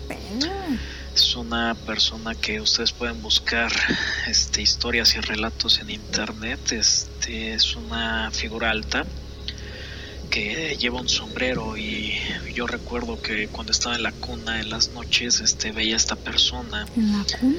De igual manera pudo haber sido algún espíritu de un bombero fallecido porque si este, en esa casa espantaban. Me comentan mis padres que les llegaron este a jalar este las cobijas, Ay, de las este, pues, muchas cosas. Eh, de igual manera este escuchaba voces, veía este pues cosas ahí en el pues, en los cuartos donde vivían mis abuelos. Entonces, para mí esto no es nada nada extraño a tal grado que en la actualidad este pues sigo viendo a los llamados hombres sombra este ya es algo normal no es algo de que ustedes no se tienen que espantar Eh, o sea sí ¿Qué? veo y hay muchas cuestiones o, este, en las creencias de los de los viejos dicen que estas personas o estos entes o espíritus este, se les llegan a pegar a las personas porque el- algo les atrae de, de ellos. Entonces eh, muchas veces es porque esta, estos entes se fueron pues, de mala manera, murieron en un aspecto muy negativo o no cumplieron con su objetivo. Entonces muchas veces se quedan anclados alimentándose de, de la esencia o la energía de uno. Eh, para esos casos yo les recomendaría que si a ustedes les llega a suceder eso, no se espanten. Este, pongan este, en algún lado de, de su cuarto donde lo vean, en una esquina una vela. Pero otras historias que tengo es, por ejemplo, una que me sucedió hace algunos años. Yo iba en la, en la universidad. Entonces yo para esa época pues escuchaba mucho metal, de hecho me sigue gustando mucho ese género musical, ya, ya no lo escucho como antes, pero sí este antes era seguido, o sea, Black, Death, etcétera. Entonces yo escuchaba este mucho black black metal, ya saben que el black es un subgénero del metal donde este pues los grupos se, se pintan de panditas principalmente y pues sus, sus líricas o sus letras son dedicadas este a adorar a Satán o a los demonios que vienen el, eh, los pueden buscar en el libro de, de los este de Salomón etcétera o sea si tienen el, el interés. Entonces yo el grupo se llamaba Asaga lo pueden checar en YouTube. Este su canción se llama Gioso Bafumet y pues la ponía mucho. Hubo una época que la ponía diario este en mi casa. Y de repente pues una noche me dormí y no sé si pues era una no sé si si fue un aspecto del sueño o algo pero como si un espíritu femenino se hubiera montado en mí y estuviera teniendo relaciones sexuales conmigo eh, yo lo quiero achacar este no no fue idea mía este sí mi madre que estaba al lado de mi cuarto también vio lo mismo y me preguntó qué onda. Este yo lo quiero achacar a que era un sucubo porque pues también hay que creer en ese tipo de cosas entonces pues ese tipo ese tipo de cosas de, de ver este sombras de repente o de que se caigan cosas aquí en mi casa, pues ya es algo, algo normal, algo de la vida diaria que hemos aprendido a aceptar. También este a mi hermano, una historia de mi hermano sería este que él de niño, él es mayor que yo por seis años.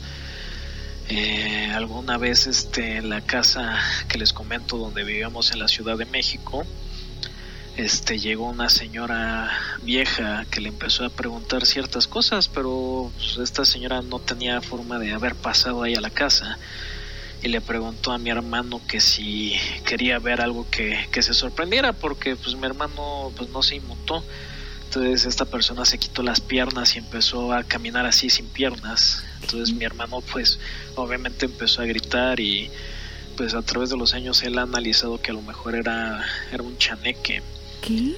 entonces, pues este tipo de historias este, son algo que me ha acontecido. Eh, les digo, lo más impresionante es ver este, los hombres sombra, o sea, son figuras este, altas, ¿no? también pueden ser niños, y no simplemente aparecen en las noches, sino que también este, muchos creerían que, que los espíritus salen de noche pero no también en el día y también generan sombra entonces este no se vayan a espantar pero este si alguien los saluda y no los conocen o algo podría ser ser este un espíritu pues espero que les haya agradado un poco estas pequeñas historias a lo mejor no les dan miedo a lo mejor no se sorprenden pero son cosas de mi vida diaria que les quería compartir Ahí está. O sea, pero no entendí. Su mamá vio a la Suku. cuando el espíritu le estaba haciendo eso a él. Pues yo entendí eso. Hubiera dado un poquito más de detalles. No, no, no, así. Gran bestiario que usa Jesús. Un chaneque sin piernas. Y hombre sombra, el hombre del, ¿Qué? Del sombrero como el que había en está bien Rica. oscuro ese. Eh, estuvo padre la ambientación musical que usó ahí con... Se escuchaba como el bosque, pero creo que se las puso él o realmente vive en el bosque. Porque se escuchaba como un cuervo. Como, un- como un búho, un cuervo y unos grillos. Mm, Siento que vive en el bosque. Eh, ¿Algún comentario, Red? Este, pues realmente sí estaba esperando este ¿El giro? leer. No, no, no. Este sí estaba esperando eh, sus historias porque es eh, el que siempre me está compartiendo sus, sus videos. Entonces dije, no, seguramente las de Jesús van a estar así intensas y, y vaya que sí estuvieron intensas. Ahí está. Eh, ¿Ya muchas se acabaron gracias. todas? No, queda la de Now. Mm. Y la de Rion, la última. A ver, entonces pongo la de Now. Ujú. Muchas gracias a, a Jesús por, ese- por mandarnos su audio. Y esta es la de Now. Déjame, le pongo play. Ay, Arden sí, para que ya esté más tranquilo, Tito. porque qué pedo. La Se de puso Tito. bien oscuro. Eh, creo que también está medio oscura la de Tito. Aquí va. Ay, no.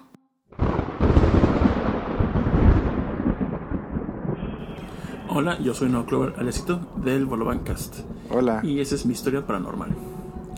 Cuando yo tenía aproximadamente 5 años, eh, vivía con, en esta casa donde actualmente vivo. Eh, en ese momento nos íbamos a mudar, entonces estábamos limpiando la casa. Esa casa tiene tres recámaras. En la última, en aquel momento, era utilizado como bodega. Entonces, pues yo me metí para pues limpiar o ver, ver algo. Entonces, cuando la recámara, creo que era de día porque recuerdo que había luz. Entonces, esa recámara tenía un. Ah, da, tenía dos ventanas, una que da hacia un pasillito y una que da hacia el garage.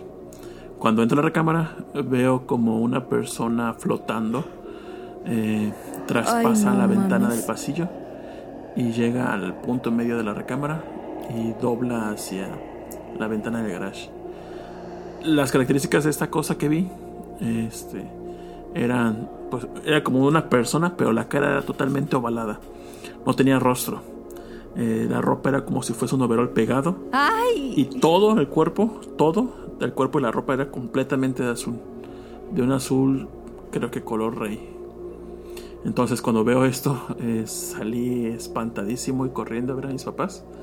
Y pues les conté lo que había pasado. Ellos fueron a ver rápido lo que estaba pasando y pues no había nada. Posteriormente pues creo que llamaron al padrecito y hicieron eh, la recámara y pues, nos fuimos. En ese inter eh, nació mi hermana. Yo le llevo a mi hermana 14 años. Entonces, después de que ella nació, tres años después, regresamos a la misma casa Ay, donde no. yo vi a este ser. Eh, creo que en ese momento mi mamá ya tenía como cuatro años más o menos. Entonces, aquel día estaba mi mamá, nada más éramos mi, mi mamá, yo y mi hermana, los que estábamos en la casa. Entonces estaba ma- mi mamá y yo en la cocina. Y pues normal, cuando escuchamos como platicar a mi hermana, pero ella estaba en su recámara. Y pues X, ¿no? Pues niños. Entonces, pues cada quien en sus cosas, mi mamá y yo en la cocina y ella en la recámara. Y pues seguía hablando y hablando y pues no le dimos importancia. Cuando ya después de un rato llega mi hermana con nosotros y nos dicen, oigan, eh, ¿no vieron pasar al niño de azul? Y dijo, es que estaba jugando con él. Y pues mi mamá ya nos sacamos de onda. Y solamente como que entre ella y yo nos eh, contuvimos la expresión de asombro porque pues sabíamos lo que yo había visto hace como 15 años cuando era niño. Entonces mi mamá dijo, no, pues no, lo más seguro es que ya se ha de. Mi hermana, no, yo creo que sí ya se ha de mi amiguito. Y ya. Eh, pues me sorprendió mucho que a la, más o menos la misma edad que ella tenía, pues igual yo había visto, si no a un niño, a un ser, una cosa, no le puedo decir persona porque no tenía rostro, aunque tuviese la figura pues como humana, pero era azul y mi hermana vio un niño de color azul.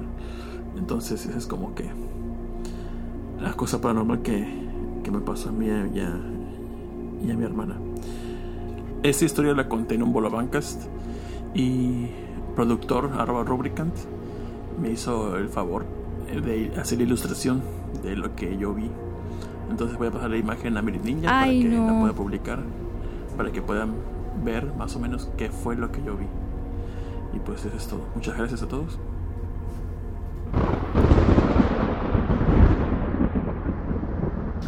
Ahí está.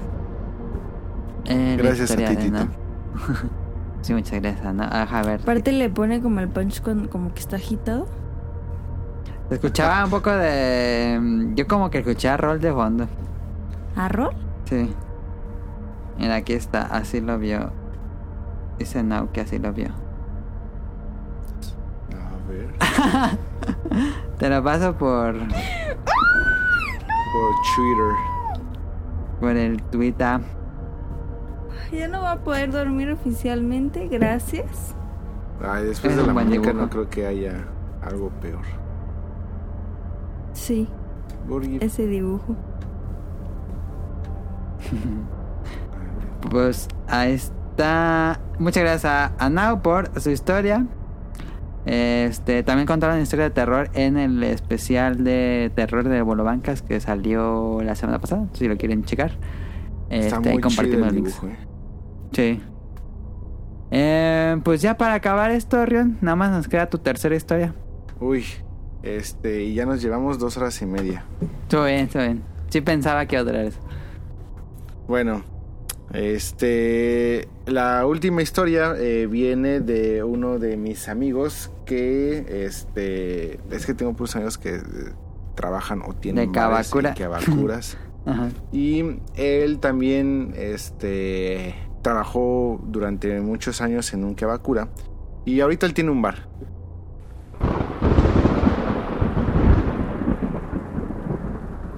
Entonces, eh, cuando él entró por primera vez a trabajar en un Kiabakura fue eh, hace como unos 10, 15 años más o menos. Y dice que eh, en el primero donde él empezó a trabajar le pasó algo muy curioso. Es chistoso porque él nunca utiliza la palabra kawaii, que sería eh, la palabra de miedo. Ok. Este, no sé si sea como que él trata de aferrarse a que no tiene nada que ver con algo paranormal o algo así, pero bueno. Se supone que, eh, bueno, los Kiabakuras son, eh, viene de la palabra de cabaret, Kiabareto, de, que fue la adaptación que tuvieron en Japón de los cabarets, aunque realmente pues nada que ver, o sea, como es un cabaret a lo que realmente es un Kiabakura, pues no tiene mucho que ver. En un Kiabakura tú vas, es como una, siempre son salas así como que muy, muy lujosas, con eh, las salas están divididas en cubículos y pues las chicas generalmente siempre están vestidas con eh, vestidos eh, muy eh, sensuales pero elegantes y este no pasa absolutamente nada este subido de tono solamente es platicar y, y todo eso y tomar jugaron Obviamente- Yakuza, tal vez se dan una idea. Ah, claro, por supuesto. Obviamente el objetivo eh, o parte de cómo hacer el dinero de todo esto pues consiste en que tú como cliente generalmente en todos estos lugares pues tienes el no mi joda y que sería como eh, mm, toma todo lo que tú quieras pero este pues realmente lo que importa pues son las bebidas de las chicas no entonces ellas cada que toman o piden una bebida pues este es, eh, es lo que va como que aumentando la cuenta Además Ajá. de que pues ellas te, te van a incitar a que termines pidiendo alguna bebida fuera de tu no mi joda y o de tu o de tu set, que podían ser champán o, o, este, botellas pues ya más caras, ¿no? Entonces, para todo esto, el trabajo que desempeñan los chicos que trabajan ahí como, como meseros o como camareros, pues consiste en que te debes de aprender muy bien el nombre de todas las chicas porque al momento de anotar eh, las, las cuentas, obviamente ellas van a cobrar conforme a lo que ellas han eh, generado con cada uno de los clientes. Entonces no solamente es anotar qué está pidiendo o qué bebida está pidiendo cada mesa, sino quién la está pidiendo. Entonces, eh, parte eh, como que del trabajo de los camareros es aprenderse bastante bien el nombre de las chicas. Entonces, este amigo eh, entró a trabajar, la primera vez que entró a trabajar, aunque a Bakura, pues ya empezó a conocer a las chicas y todo eso. Este, se las obviamente, pues cada vez que, que entraba alguna, porque no todas trabajan todos los días, ellas deciden qué días sí trabajan, qué días van, y esto va cambiando cada semana. Entonces, pues cada que llevaba una chica nueva, pues este le, le- se lo presentaban y le decían el nombre, ¿no? Total que él ya llevaba cerca de dos semanas trabajando en su primer Kiabakura.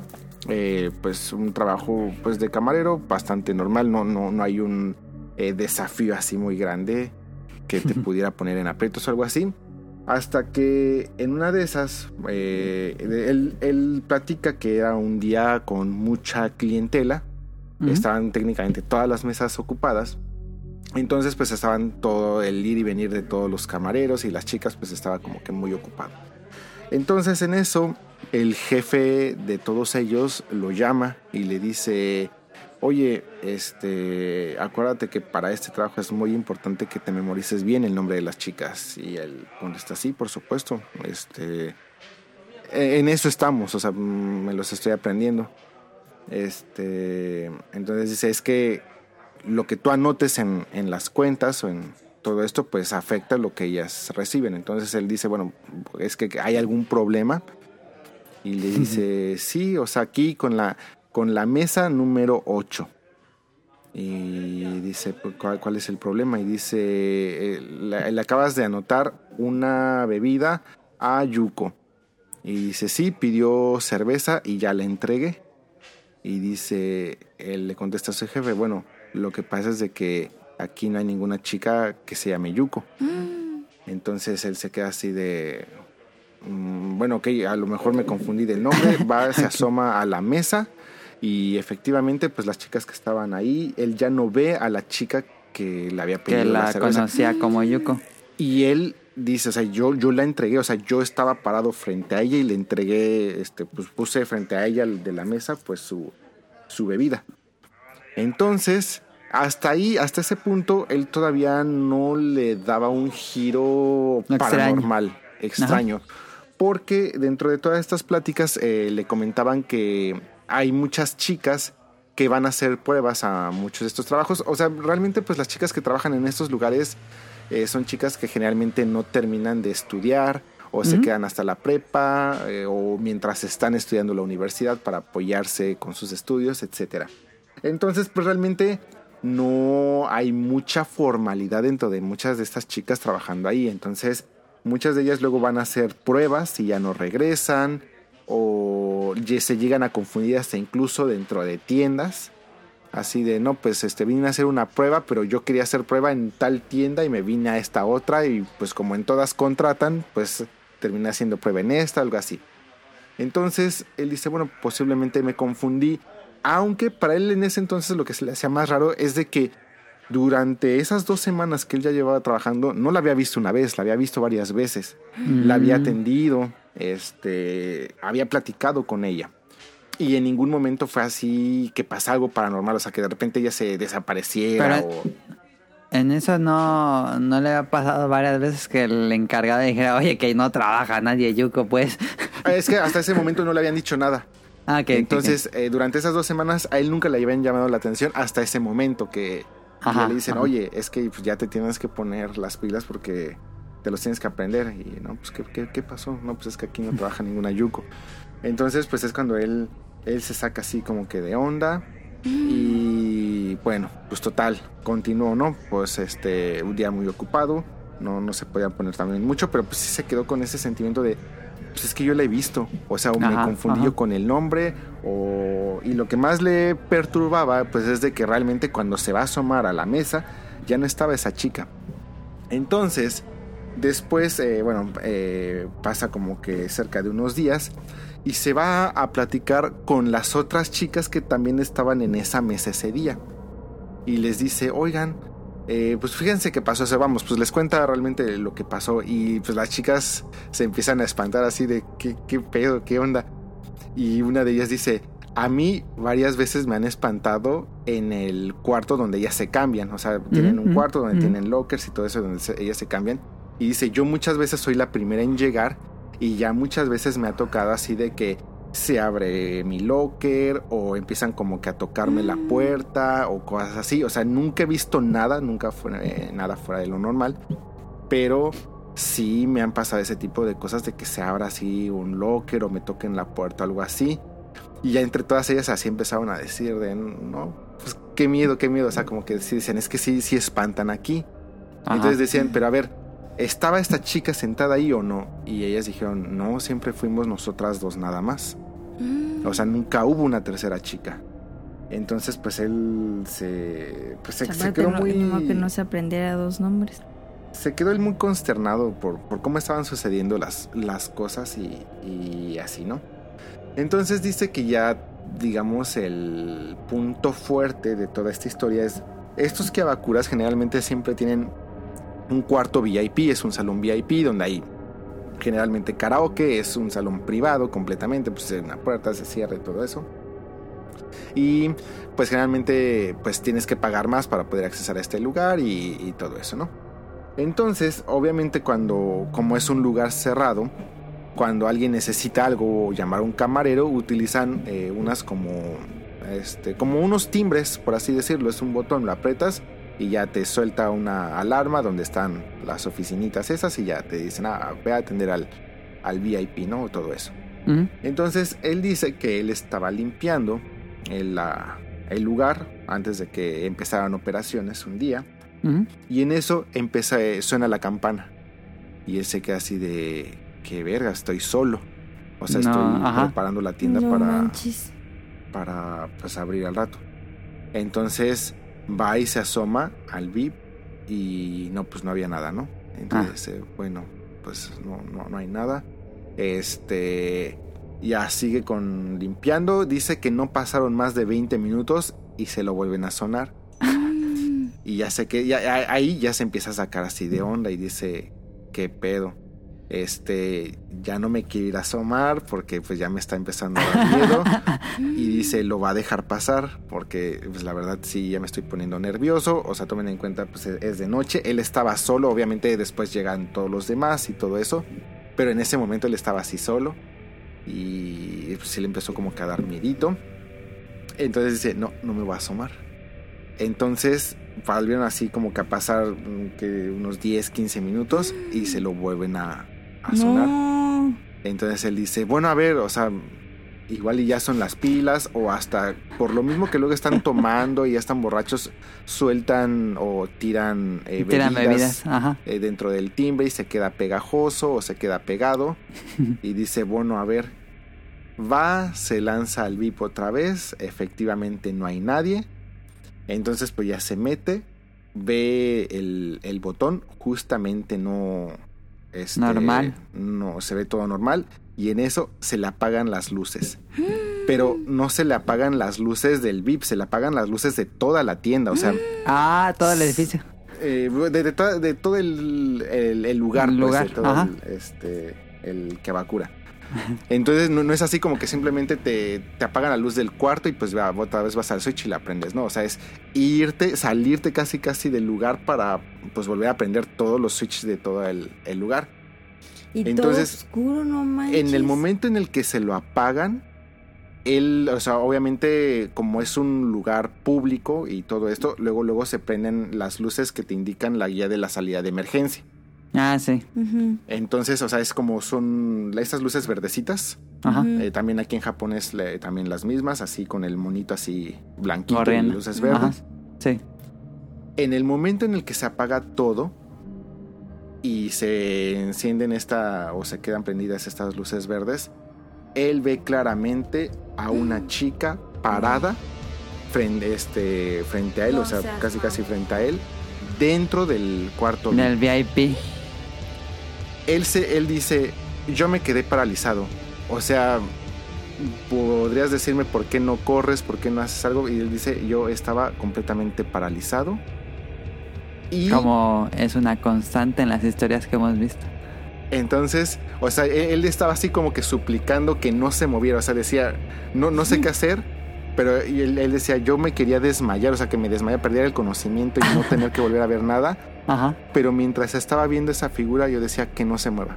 O sea, por favor, que no Pero se la mueva. estaba viendo de frente. ¿o Sí, la- sí, sí, la- o sea, la estaba viendo de frente. Dice que no estaba así pegado a él. O sea, Ajá.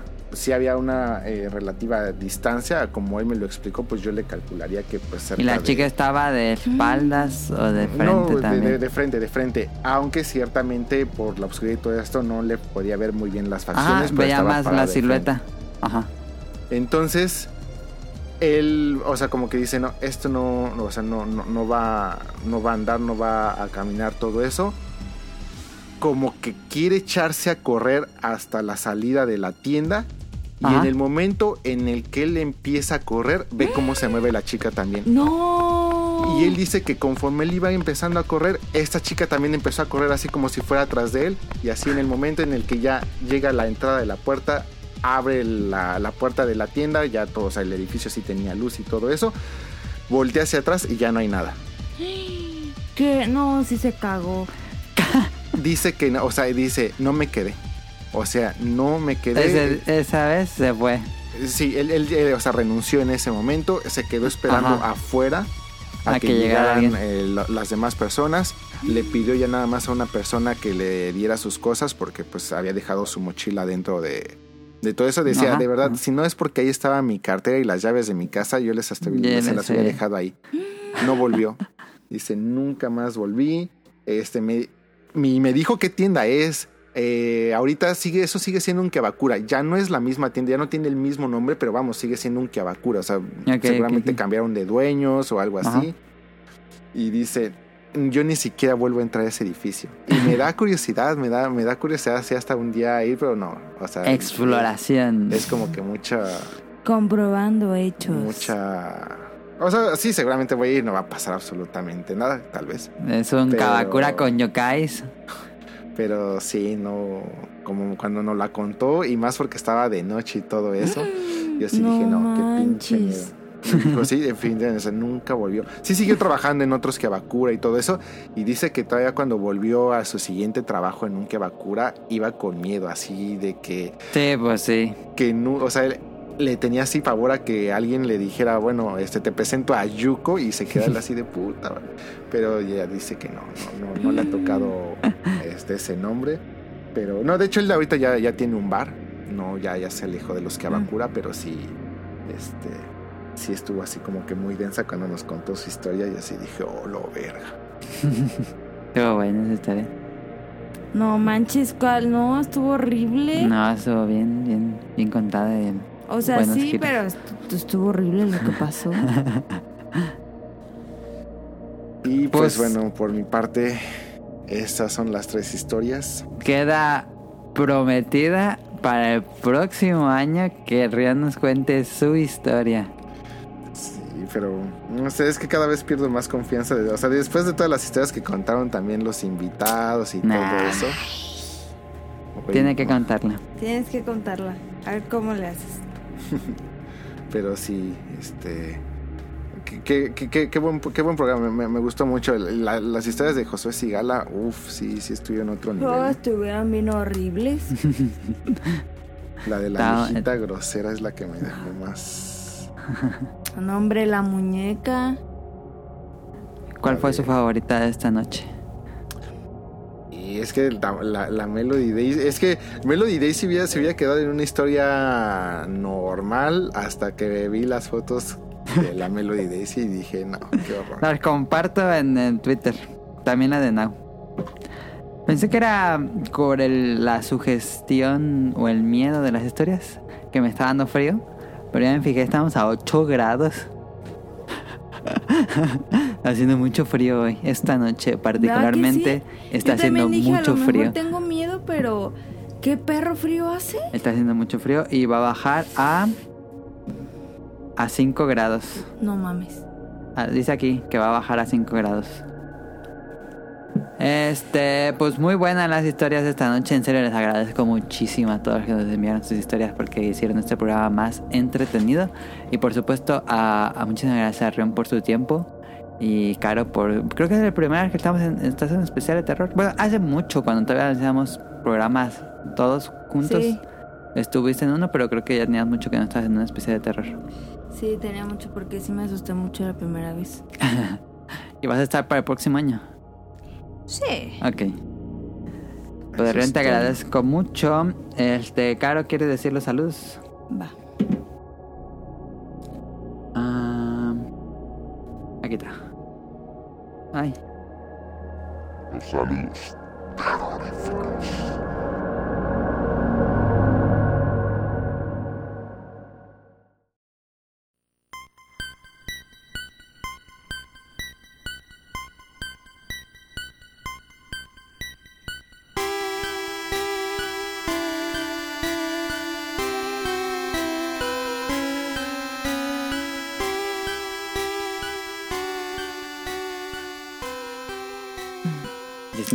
Perdón. Saludos. Bueno, pues. Ah, son terroríficos. Saludos terroríficos. Desde el podcast beta. Desde esta fría noche. Desde esta fría noche de fantasmas. Saludos a Camuy. ¿Qué? Son terroríficos, no sensuales. No, es como el ASMR. ASMR. ¿Cómo sería terroríficos? Saludos terroríficos. No. Eh, saludos a Camu y a Mika. Eh, pues no nos enviaron anécdotas. Ya no, según o no ha estado en un especial de terror. Es que grabamos con Mika unos, unos, unos relatos, creo. Pero Bueno, pues saludos a Camu y a Mika, aunque no nos mandaron eh, historias. no, no, no es necesario que todos nos mandaran, pues no, no todo el mundo ha tenido historia Bueno, de eso terror. sí, eso sí. Pero viven en, en el Estado de México, o sea, vivir ahí ya es un terror. Qué bien. Saludos a clasista. Hace mucho que no aparece. Saludos a Nava Radcliffe y a Manu. Del Bolo Bancas, escuchen. Bueno, vean Bancas. el especial de terror que hicieron ellos, el ¿Sí de les Bolo?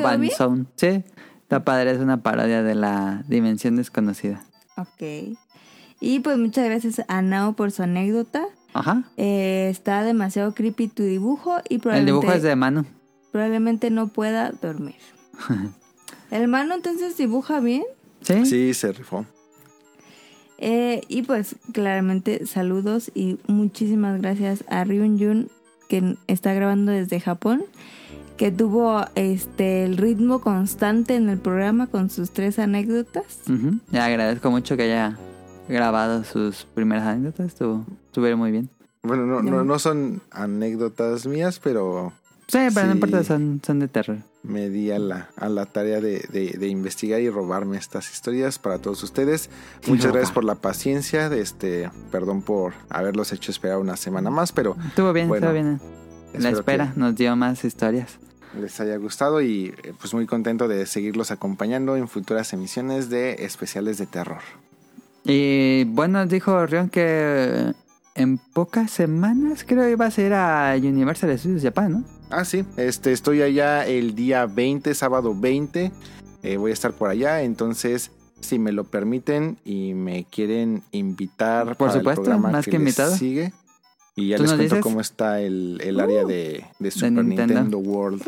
cómo es la experiencia. Invitadísimo, ¿eh? Siempre tienes aquí las puertas abiertas. No manches. Se abrió un portal al inframundo. Pensé que estaba reiniciando. Cállate. el que se puso el, Este, el guardapantallas. de- Sí, sí estás invitadísimo porque sí nos interesa mucho conocer esa área y saber cómo está.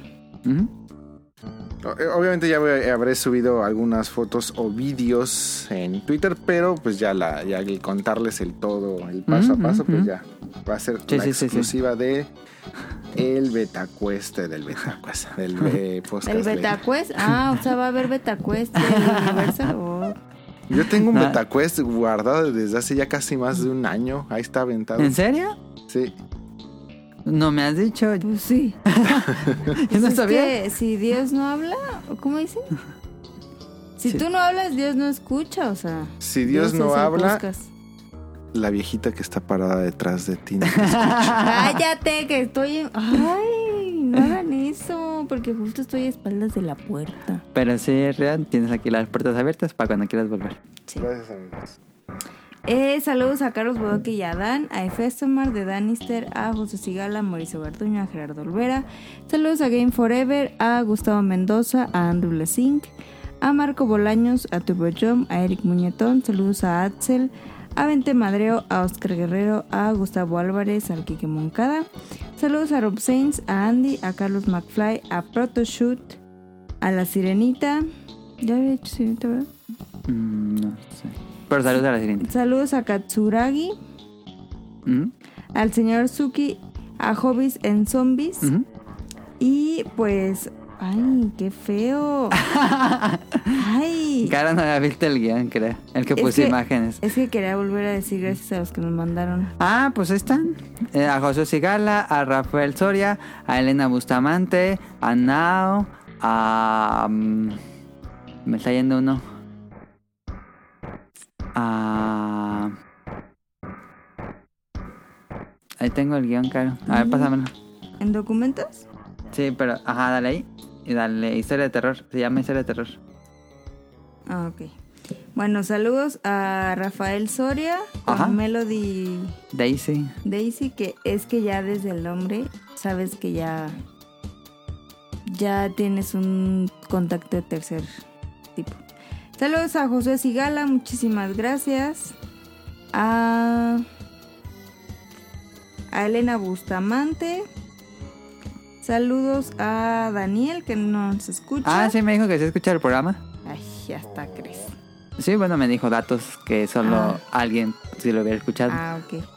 Saludos a Omar Mosqueda. Saludos a Mara Mosca, que también escucha el programa. Y pues muchas gracias a los audios de Jesús Sánchez, a Protoshoot, a Now y al Kiki. Ah, no puse el de Protoshoot. Ahí lo tenía. Espérame, pásame. ¿El audio? Es un audio chiquitito. Va a decir que... Es un audio chiquitito. A ver. No, no es paranormal, de hecho. Oh. Pero sí es un... Vamos a la montaña clandestinamente. A ver. Pues la primera vez que vine acá a Canadá fui a esquiar con unos amigos a un lugar que se llama Saint-Donat y pues entramos a la montaña clandestinamente a mitad de la noche y haciendo travesuras y todo nos empezamos a deslizar por ahí y todo. Después de un rato ellos se separaron y se fueron a fumar un cigarro de esos que dan risa y pues yo empecé a caminar por otro lado para conocer y todo, eh, una experiencia nueva, ¿no? Eh, la montaña oscura, sola, eh, nada más iluminada con la luz de la luna y pues, hay bosque, ¿no? Entonces entre las hierbas y los árboles y todo, yo empecé a escuchar algunos sonidos y así como ramas y ah, dije, bueno, pues es el viento. Eh, pero después, eh, ya sabes, la mente te juega trucos y empecé a pensar en pues todas esas leyendas de indios y de Sasquatch y de, de- de- de- del folclore nativo americano de acá. Y bueno, pues ya me dio risa y todo. Como nunca me pasó nada, ni me he asustado, ni creo en todo ese tipo de cosas, pues no, no me asusté en el momento. Pero ya que regresé a buscar a mis amigos, me dijeron, ay, cabrón, ¿dónde estabas? Eh, Te estábamos buscando, nos tienes preocupados. Y le digo, "Pues, ¿preocupado por qué? Y dice, pues es que aquí hay lobos y hay animales grandes y hasta puede haber osos. Así que así, no, pues en el momento en que te das cuenta que...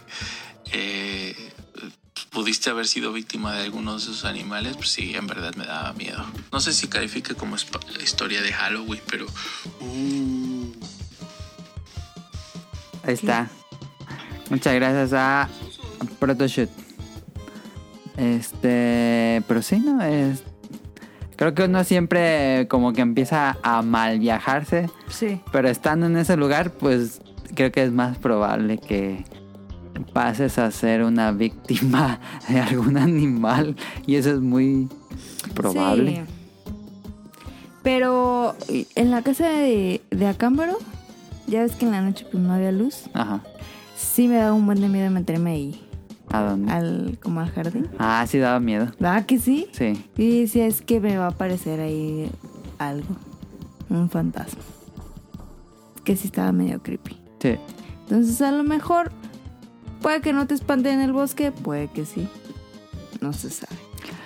Eso será todo por esta noche terrorífica del podcast beta. Acabó, quedó largo el, el episodio, pero les agradezco de nuevo muchísimo porque estuvo muy entretenido. Espero lo hayan disfrutado. Y pues nos vemos la próxima semana con algún tema que se nos ocurra. Eh, Se aceptan temas, ¿eh? se aceptan temas. eh, este, y eso es todo. Espero les haya gustado. Gracias, Caro. Gracias, Ren. Tres horas ya. Gracias a ustedes. Un abrazo muy grande y ojalá que puedan dormir tranquilamente con la viejita mirándote, cara. Pensé que iba a decir, y ojalá les llegue pronto la muñeca Melody Spicy, ¿o ¿cómo es? Melody. Spicy. Eso es todo. Nos vemos. Bye. Adiós. Los dejo con la canción que siempre pongo en los especiales de terror. Bye.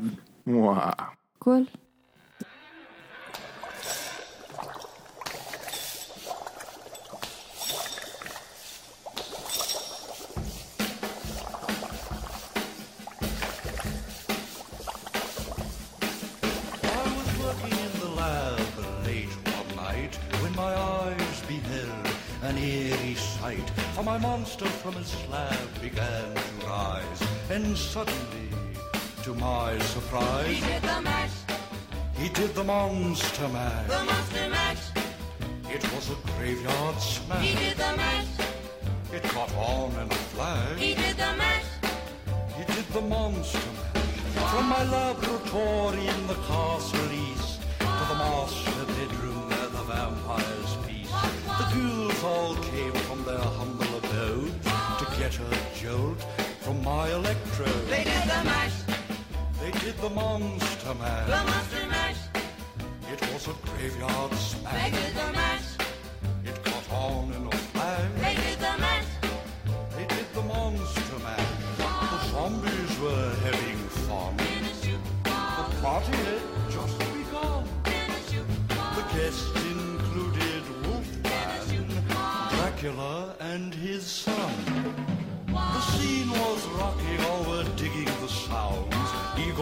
chains, his baying hounds. The coffin bangers were about to arrive with their vocal group, the Crypt Kicker Five. They Played the mash. They played the monster mash. The monster mash. It was a graveyard smash. They played the mash. It caught on in a flash. They played the mash. They played the monster mash. Out from his coffin, Drex's voice did ring. Seemed he was troubled by just one thing. Opened the lid and shook his fist and said, Whatever happened to my Transylvania twist? It's now the mash. It's now the monster mash. The monster mash. And it's a graveyard smash. It's now the mash. It's caught on in a flash. It's now the mash. It's now the monster mash. Now everything's cool. Drax a part of the band, and my monster mash the hit of the land. For you, the living, this mash was meant to. When you get to my door, tell them God is sent. Then you can mash. Then you can monster mash The monster mash. and do my graveyard Then you smash. can mash. You'll catch on in a flash. Then you can mash. Then you can monster mash.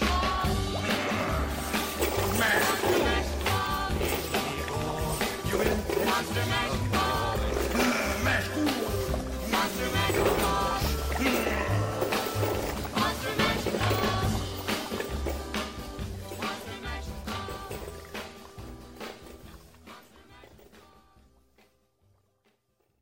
Mm-hmm.